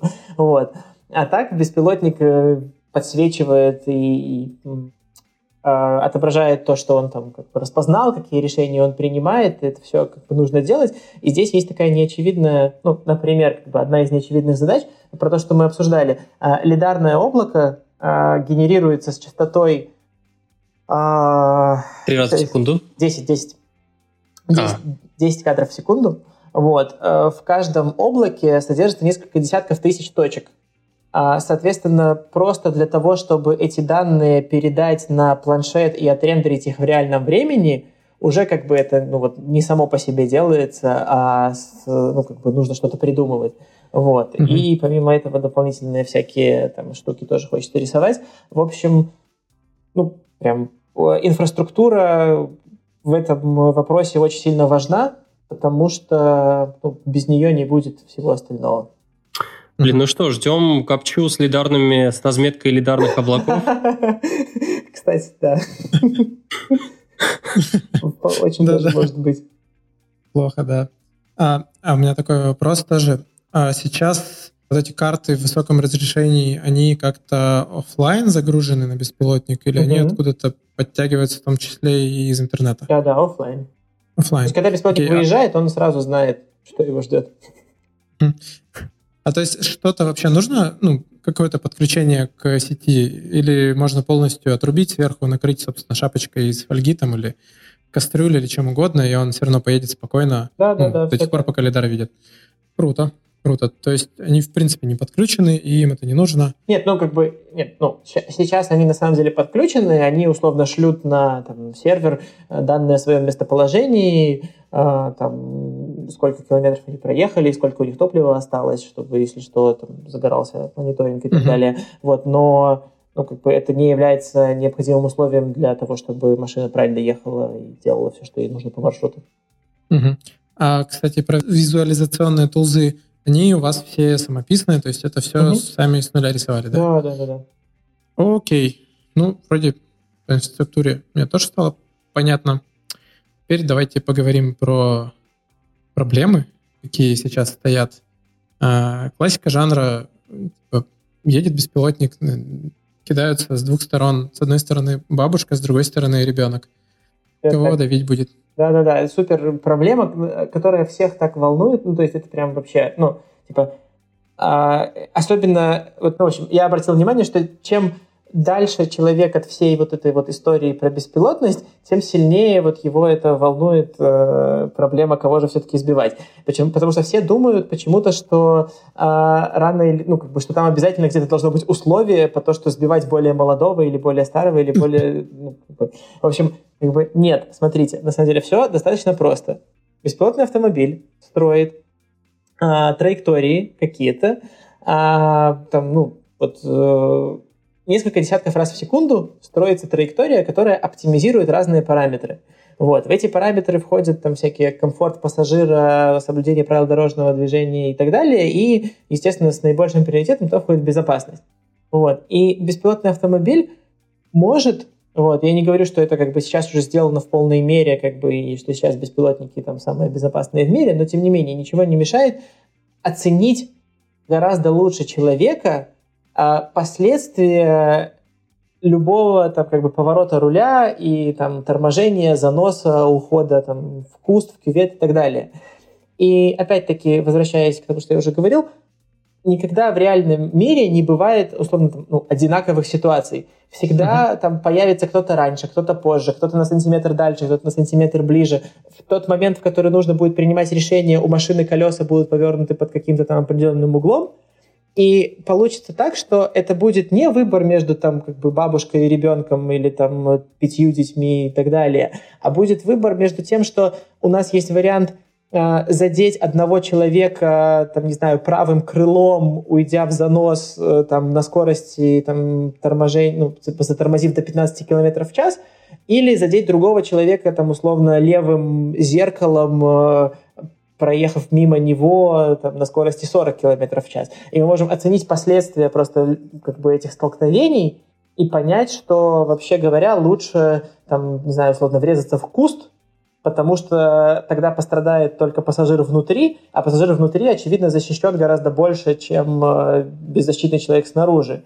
Ну, это, естественно, не говорит, не говорит о том, что в любой ситуации мы будем врезаться в стену, да, чтобы спасти пешехода снаружи, вот, но как бы э, беспилотный автомобиль, в отличие от человека, может достаточно хорошо а, рассчитать последствия и как раз при, угу. принять решение, исходя из того, где последствия будут как можно менее драматичны. Вот и все. А здесь не может быть это в обратную сторону? Ну, то есть, вот это вот хорошие слова, они довольно рациональные, но, а, как это, общественное мнение иногда бывает как раз иррациональное, и там а, не может получиться в обратную сторону история про какую-то политику и серии, например, я не знаю, беременную женщину, в нее общество решит то, что в беременных женщин нельзя врезаться вообще никогда. Можно убить э, плюс 100-500 людей, но в беременную женщину даже, ну, никаким образом нельзя задеть, ударить и так далее. Угу. Ну, вот. тут, ну, кажется, что это решается все той же, а, ну, как бы... Ну, типа, это зальется просто костылями, вот весь этот алгоритм, а, ну, костыли для того, чтобы соответствовать там общественному мнению и так далее. Ну, в, в какой-то степени да, потому что ты же не можешь обучить нейросеть, ну, то есть а, ты не можешь обучить нейросеть понимать э, без каких-то априорных знаний, что столкновение с беременным человеком хуже, чем столкновение с небеременным человеком. То есть тебе в любом случае нужно внести это знание откуда-то. Вот. И если, ну, то есть все опять-таки упирается в какие-то законы, регулирования и так далее, и если общественное мнение в лице законодательной власти говорит о том, что в такой-то ситуации нужно действовать так-то, то реализовать это в алгоритмах можно. Вот. Угу. Другой вопрос в том, что в общем, основное, что нужно понимать в этой ситуации, что беспилотный автомобиль в любом случае сделает гораздо лучше и больше для спасения человека, чем живой человек за рулем, у которого время реакции и как бы, гораздо выше, и паника, которую он испытывает, когда видит, э, ну, там, не знаю, за несколько секунд до столкновения, она присутствует в отличие от э, автопилота. Окей. А, окей, тогда про, наш раздел «Проблемы беспилотников», часть вторая. А, есть ли сейчас какие-то шаги уже не знаю, может, предпринимаются по борьбе с какими-нибудь вандалами, потому что и, там, ну, по-любому найдется человек, который захочет а, замазать грязью камеры, плюнуть в лидар или что-нибудь еще такое сделать. А, смотри, на самом деле пока что нет. А, и вот почему. Потому что, во-первых, э, вспоминаем тезис, что а, давайте мы сначала сделаем, чтобы все работало как бы хоть как-нибудь, вот, а потом уже будем думать, э, ну, какие-то там крайние случаи и, так далее. Это во-первых. Во-вторых, а, вот э, у людей, которые задают такие вопросы, я всегда в ответ спрашиваю, а что будет, если вот в вашей обычной машине кирпичом в лобовое стекло бросить? Ну, как бы, что будет? Ну, плохо будет, ну, сломается лобовое стекло от кирпича. Ну, как бы, или там, а что будет, если проколоть шины? Типа, а что, ваша машина не поедет, да, серьезно? Вот, то есть это, это история про что? Если хотеть навредить, то да, действительно можно навредить. Можно замазать камеры грязью, можно их открутить. Там, э, когда мы выкладываем разные видео на YouTube, всегда находится какое-то количество людей, которые приходят в комментарии и говорят, я посмотрю, как этот беспилотник приедет в, ставьте название района. У нас с него сразу, типа, все лидары и камеры пооткручивают, типа, в первый же день. Ну, то есть, ну да, как бы, если какой-то человек, там, вандал, хулиган, захочет сломать беспилотник, он его сломает, это правда. Но обычную машину, даже с живым водителем, как бы точно так же можно ну, испортить, сломать, там, э, не знаю, вытащить оттуда водителя, сесть и угнать ее. Но ну, как бы с, этим, с этим борются соответствующие правоохранительные ор- органы. В случае с беспилотником это даже еще более опасная затея, потому что ну, как бы в обычной машине есть максимум регистратор, который смотрит вперед, вот, а беспилотник увешан сенсорами по самую макушку, и как бы он не то, что все запишет, там, кто в него чем бросил и так далее, а еще и сообщит об этом как бы на сервер э, в течение там, нескольких секунд после того, как это произошло. Вот, поэтому ну, про всех хулиганов и желать, желающих э, как бы бросить грязью в камеру, ну, ответ такой, что вами займутся соответствующие. Я тебя по лидар облаку вычислю. Именно так. Окей, спасибо. А как сейчас обстоят дела с ПДД? Ну, в плане того, что нужно же, видимо, как-то это зашивать как раз-таки вот в софт принятия решений, потому что принятие решений должно соответствовать текущим ПДД в конкретно текущей стране. Угу. Вот. Просто я же знаю, что вы же вывозили свои беспилотники там в Лас-Вегас, э, угу.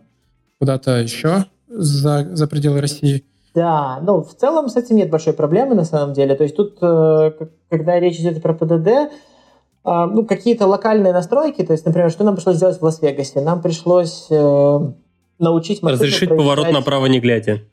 А, это раз. Второе, проезжать вот как раз four-way stop, когда кто первый приехал к перекрестку, тот дальше едет. То есть там не помеха справа, да, а по времени подъезда к перекрестку приоритет а, определяется. А так, в целом, ПДД достаточно похожи, плюс-минус даже в странах, где ну, или там городах, где левостороннее движение, в целом все плюс-минус такое же, поэтому это вопрос буквально э, нескольких э, каких-то исправлений, дополнений, то есть это не какая-то исследовательская задача, а просто настройка. Вот, здесь более интересно то, что мы уже вот обсудили, когда нужно через сплошную объехать каток, который укатывает асфальт, вот, и с этим гораздо больше сложностей, но, как уже сказали, есть э, надежда, что это будет как-то решено, урегулировано законодательно, но пока непонятно. Угу. Кстати, вот сейчас заговорили про ПДД, и мне вспомнился такой связанный очень сильный момент, э, который доставляет, наверное, больше всего проблем, когда учишь ПДД, и потом меньше всего пригождается в жизни. Это раздел сигнал регулировщика, и, все с ними связано. Потому что, как правило, все их учат дольше всего, а потом в жизни тебе регулировщик просто показывает, типа, да проезжай. Вот э, как, сейчас беспилотники с этим справляются, потому что регулировщик это же, с одной стороны, и элемент дорожной обстановки человек, и элемент дорожной обстановки, предписание, куда двигаться дальше. Да-да-да, все так. Ну, тут э, никаким новым ответом я вас не порадую, к сожалению. Э, ситуация такая. Давайте пока что научимся ездить без регулировщиков, научимся, потом, если будет нужно, если все-таки то самое урегулирование произойдет так, что регулировщики нужны и беспилотники должны их слушаться, то, ну, наверное, что-нибудь напрограммируем. Ну, а, что... Возможно, регулировщики да. даже научатся регулировать по правилам дорожного движения, а не просто давай-давай, короче. Да-да-да-да-да. А, вот. Э, ну, в общем, пока что задача не решается, потому что есть что порешать и без этого. Угу. Окей. О, кстати, ну, нам бы сейчас уже двигаться чуть-чуть дальше, угу. но я бы хотел сделать один небольшой шаг назад. Мне просто очень любопытно. А, это совсем укапывание в детали, но не могу давай, давай. не задать этот вопрос. Интересно про технологический стек на самом деле. Что вы используете? Языки, фреймворки? Ну, фреймворки тут глупо будет говорить, но хотя бы языки какие. Угу.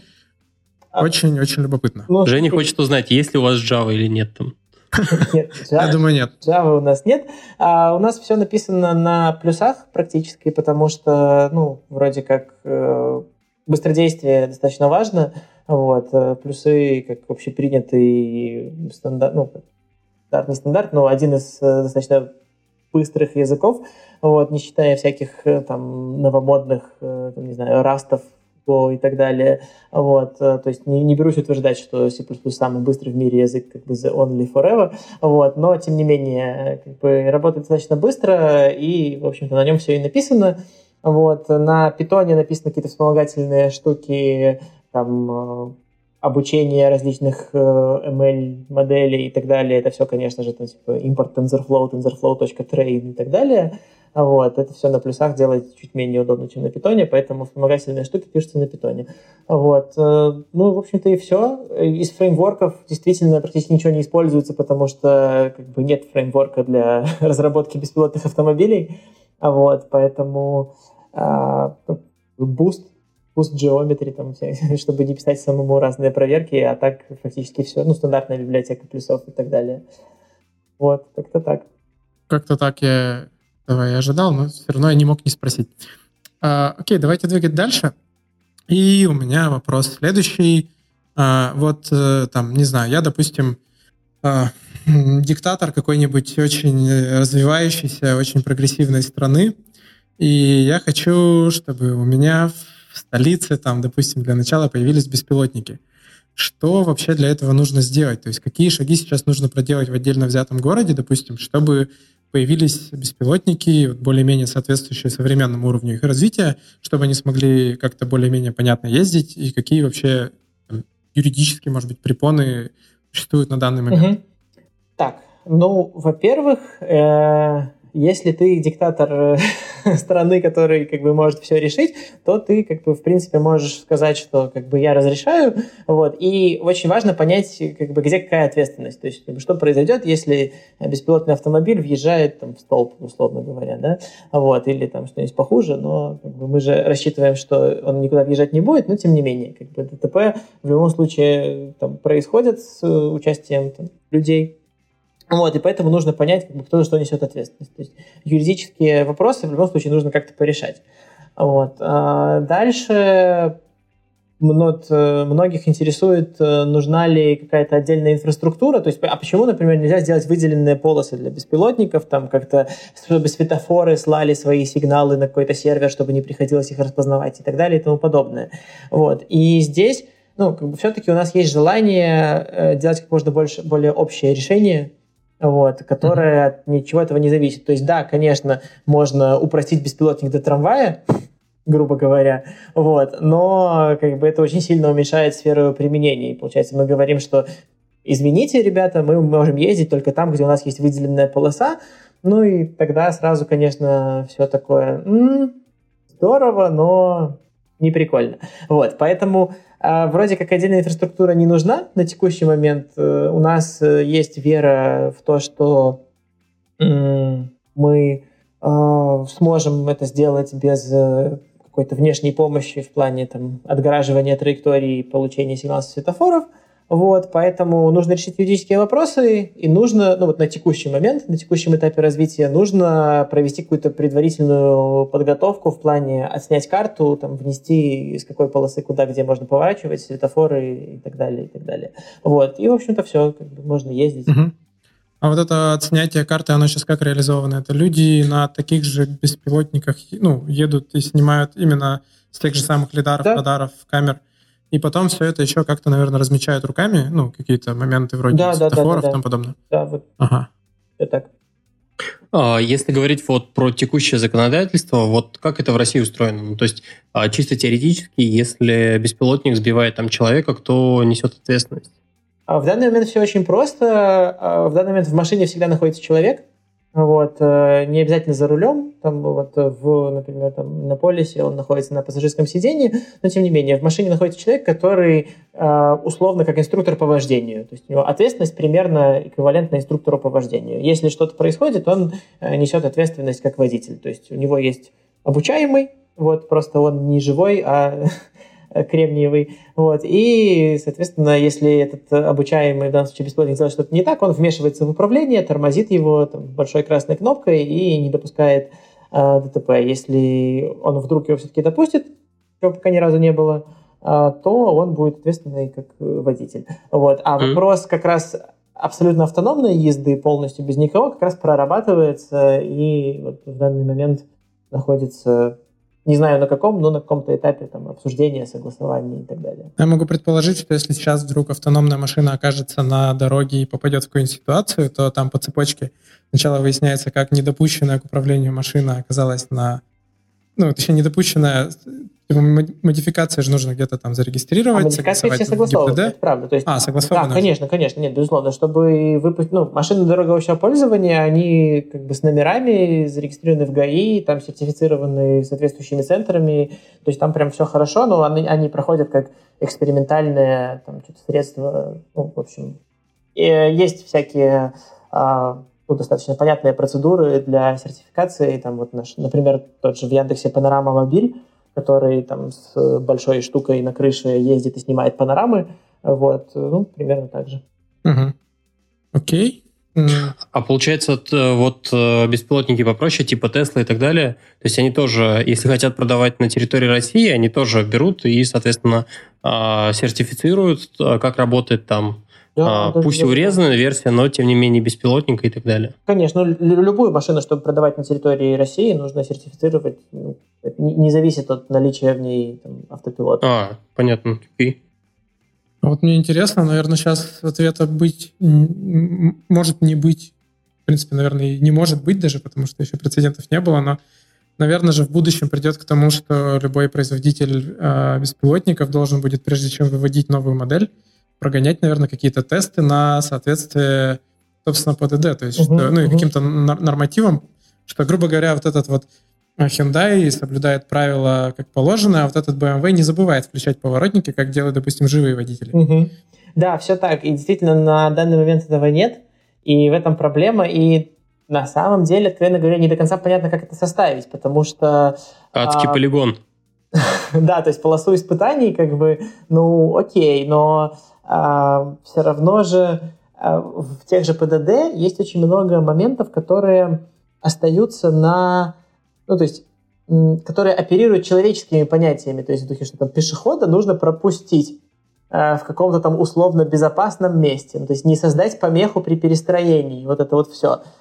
А как бы фактически проверить, создает ли беспилотник помеху, ну, то есть что такое создать помеху, как бы в чем она измеряется там, в метрах, в секундах во времени реакции, никто не знает.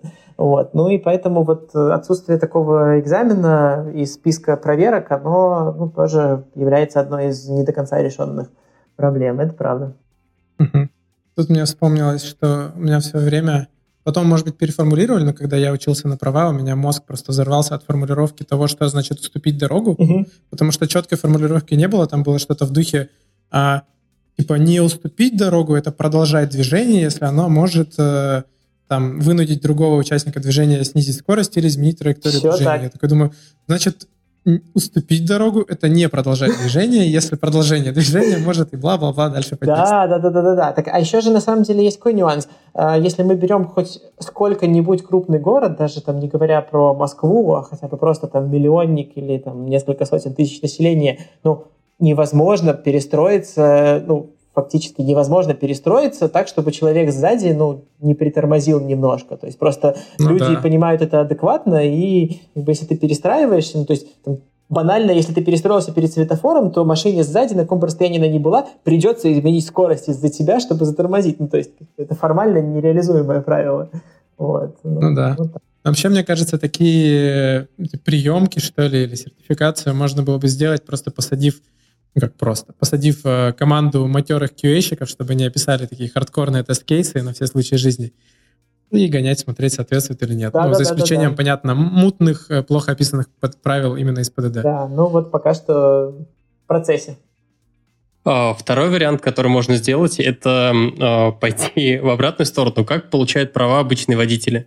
А, садятся, ну, садится гаец, едет по городу сколько-то и, короче, сдает или не сдает. Ну, там, соответственно, полоса препятствий. И это делать, накатывать для каждой машины просто. Ну, mm-hmm. типа, такая ковровая бомбардировка. Ну, то есть, если человек yeah, сдал, да. то и конкретная машина взяла, сдала. Неважно то, что в, в, ну, в машинах один и тот же, по сути, mm-hmm. а, одна и та же реализация, но тем не менее. Может быть, кому-то не повезет, и какая-то машина не сдаст. Да, ну тогда, кажется, это автоматически будет означать, что все не сдали. Все-таки.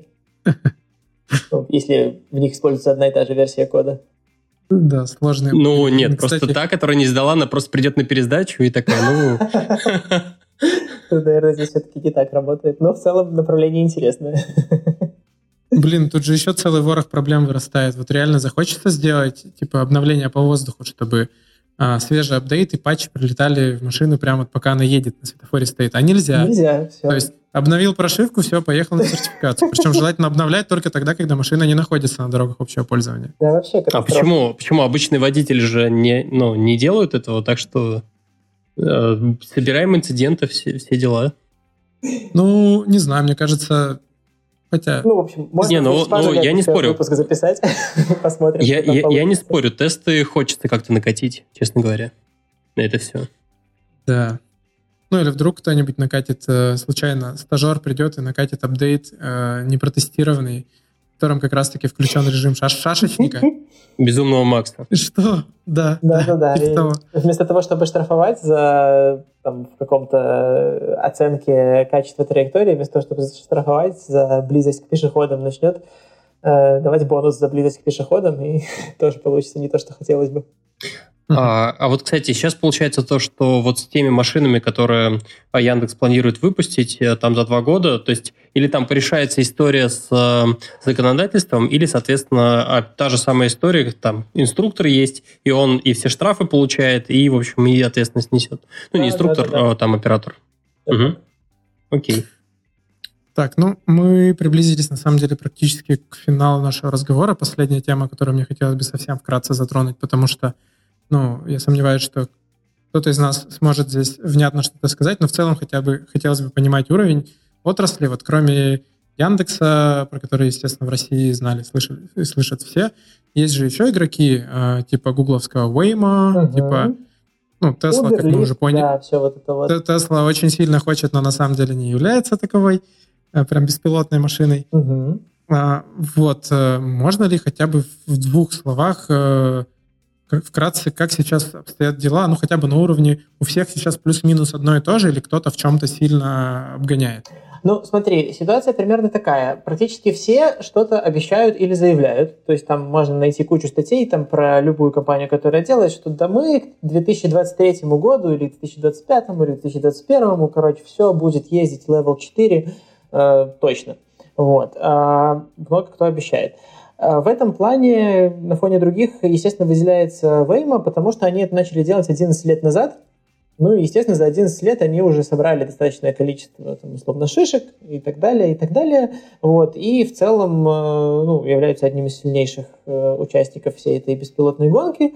Вот. Но даже они э, обещали к концу прошлого года запустить полностью беспилотное такси без присутствия человека внутри а, в отдельном там, городе, кажется, Фениксе, вот, и не, не сделали этого пока что. То есть у них есть какие-то там как бы, испытания проходят, да, там что-то ездят эти машины, на них жалуются там, люди обычные, что они мешают там ездить и тупят на перекрестках и так далее. Ну, в общем, они обещали и не очень-то пока что сделали. Вот, и ну, в целом, вот на текущий момент все чего-то обещают, и все показывают а, красивое видео, как они себя классно ведут в тех ситуациях, в которых они себя классно ведут. Вот, то есть, конечно же, никто, как бы ни Google, ни Uber, ни любая компания не будет показывать, как бы, вот смотрите, вот есть кейсы, в которых мы тупим, и мы над этим работаем. вот. Такое видео никто не выпускает. Все выпускают, как они классно там детектят нарушителей. Там вот Вейма выкладывали относительно недавно, что типа вот, мы тут ехали, а у нас зеленый, а другим машинам с перпендикулярным направлением красный, но мы боковым там каким-то радаром заметили несущуюся машину, и вот мы такие остановились, а, и она там перед нами пронеслась, и мы такие предотвратили ДТП, вот смотрите, беспилотные автомобили, за ними будущее. И как бы это все правда. И действительно, они молодцы. Но нет абсолютно никакой информации снаружи, а в 20 таких ситуациях они как бы вот 20 из 20 таких машин пропустят, или на данный момент только одну из 20, вот, а остальные не распознают, или 5, или 19, ну, то есть непонятно. Вот.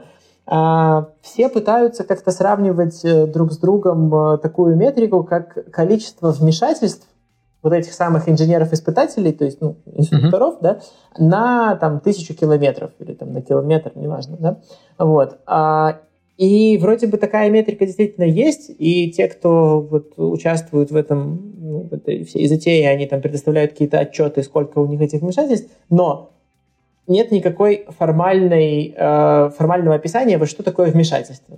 В частности, например, тот же Вейма, те же ребята из Вейма, они не считают вот таким вмешательством, когда беспилотник просто застрял из-за того, что, например, не понял, что машина перед ним припаркована.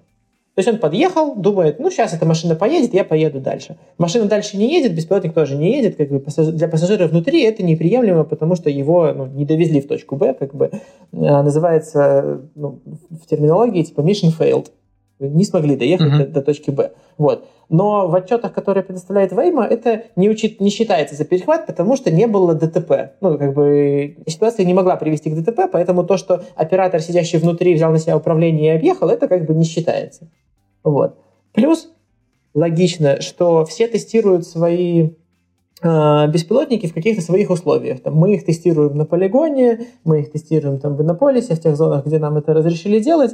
Вот, Вейма, э, там, Uber тестирует в солнечной Калифорнии. Вот. И, как бы, естественно, что не хочется никак э, там, преуменьшать их э, достижения и так далее, но как бы есть определенное сомнение с, тем, что будет, если вот э, э, веймовскую машину, которая ездит по одноэтажной Америке, взять, поставить на ТТК, и как бы попросить кружочек по ТТК съездить, проехать даже с э, учетом э, наличия там как бы карты и всем все, что ей нужно. Как бы есть мнение, что движение в Москве кардинально отличается от движения по э, солнечной Калифорнии. Вот, поэтому, ну вот как бы вроде бы все показывают свои достижения, вроде бы все в какой-то степени молодцы, но понять, как это на самом деле, крайне сложно, потому что никто ничего пока не запустил.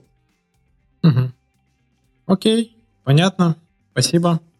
Ну, кажется, мы готовы подводить черту этого выпуска. И о чем мы сегодня поговорили, давайте вкратце вспомним. А, сначала мы поговорили вообще о мотивации, зачем нужно делать беспилотники, что это не только безопасно, но и прагматично с точки зрения утилизации машин.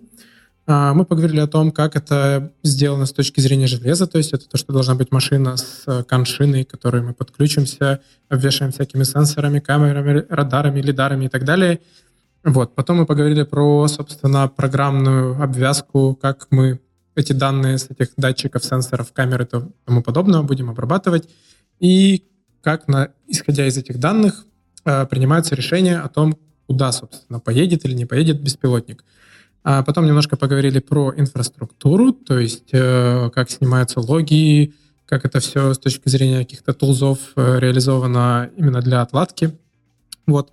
Немножко поговорили про проблемы беспилотников, то есть какие проблемы сейчас решить сложно и какие из них не решаются вообще, а какие решаются на самом деле довольно просто. То есть э, теперь у нас есть ответ на вопрос, кого задают первым, там, бабушку или дедушку. Ну, того, кто будет э, с точки зрения алгоритма как это сказать? Меньше пострадает. Да, меньше пострадает, скажем так, да. Я хотел другое слово сказать, но это было бы не очень этично. Вот. Ну и немножко поговорили о том, что вообще сейчас э, стоит на пути беспилотников, что мешает внедрить их вот прямо здесь и сейчас, почему это нельзя сделать, например, э, в той же России, хотя, казалось бы, у нас в Иннополисе они уже ездят, что нас отделяет от того, чтобы это все явление стало глобальным. Вот. А, Стас. Да-да. Можно задать тебе вопрос? Конечно. А, что тебе нравится больше, чем будущее, в котором а, больше никто не будет подрезать, забывать включить поворотник, ну и вот это вот все.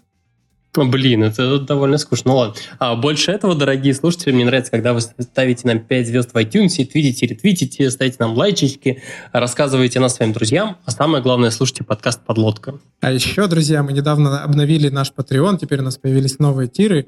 А теперь вы можете получать наш мерч, э, Можете подключаться к нашему закрытому элитному чатику, где мы обсуждаем все наши грядущие выпуски и слушаем ваши вопросы. И даже, может быть, мы сможем включать эти вопросы в наши будущие выпуски. В общем, а, заносите нам на Patreon, и будет всем счастье. А у нас в гостях был Рома Удовиченко из Яндекса. Ром, спасибо большое, что зашел. Был очень интересный разговор. Да, спасибо. Да, было круто. Спасибо. А, с вами был подкаст «Подлодка». Это бы в эфире были Женя и Стас. И всем пока. Пока-пока. Пока-пока.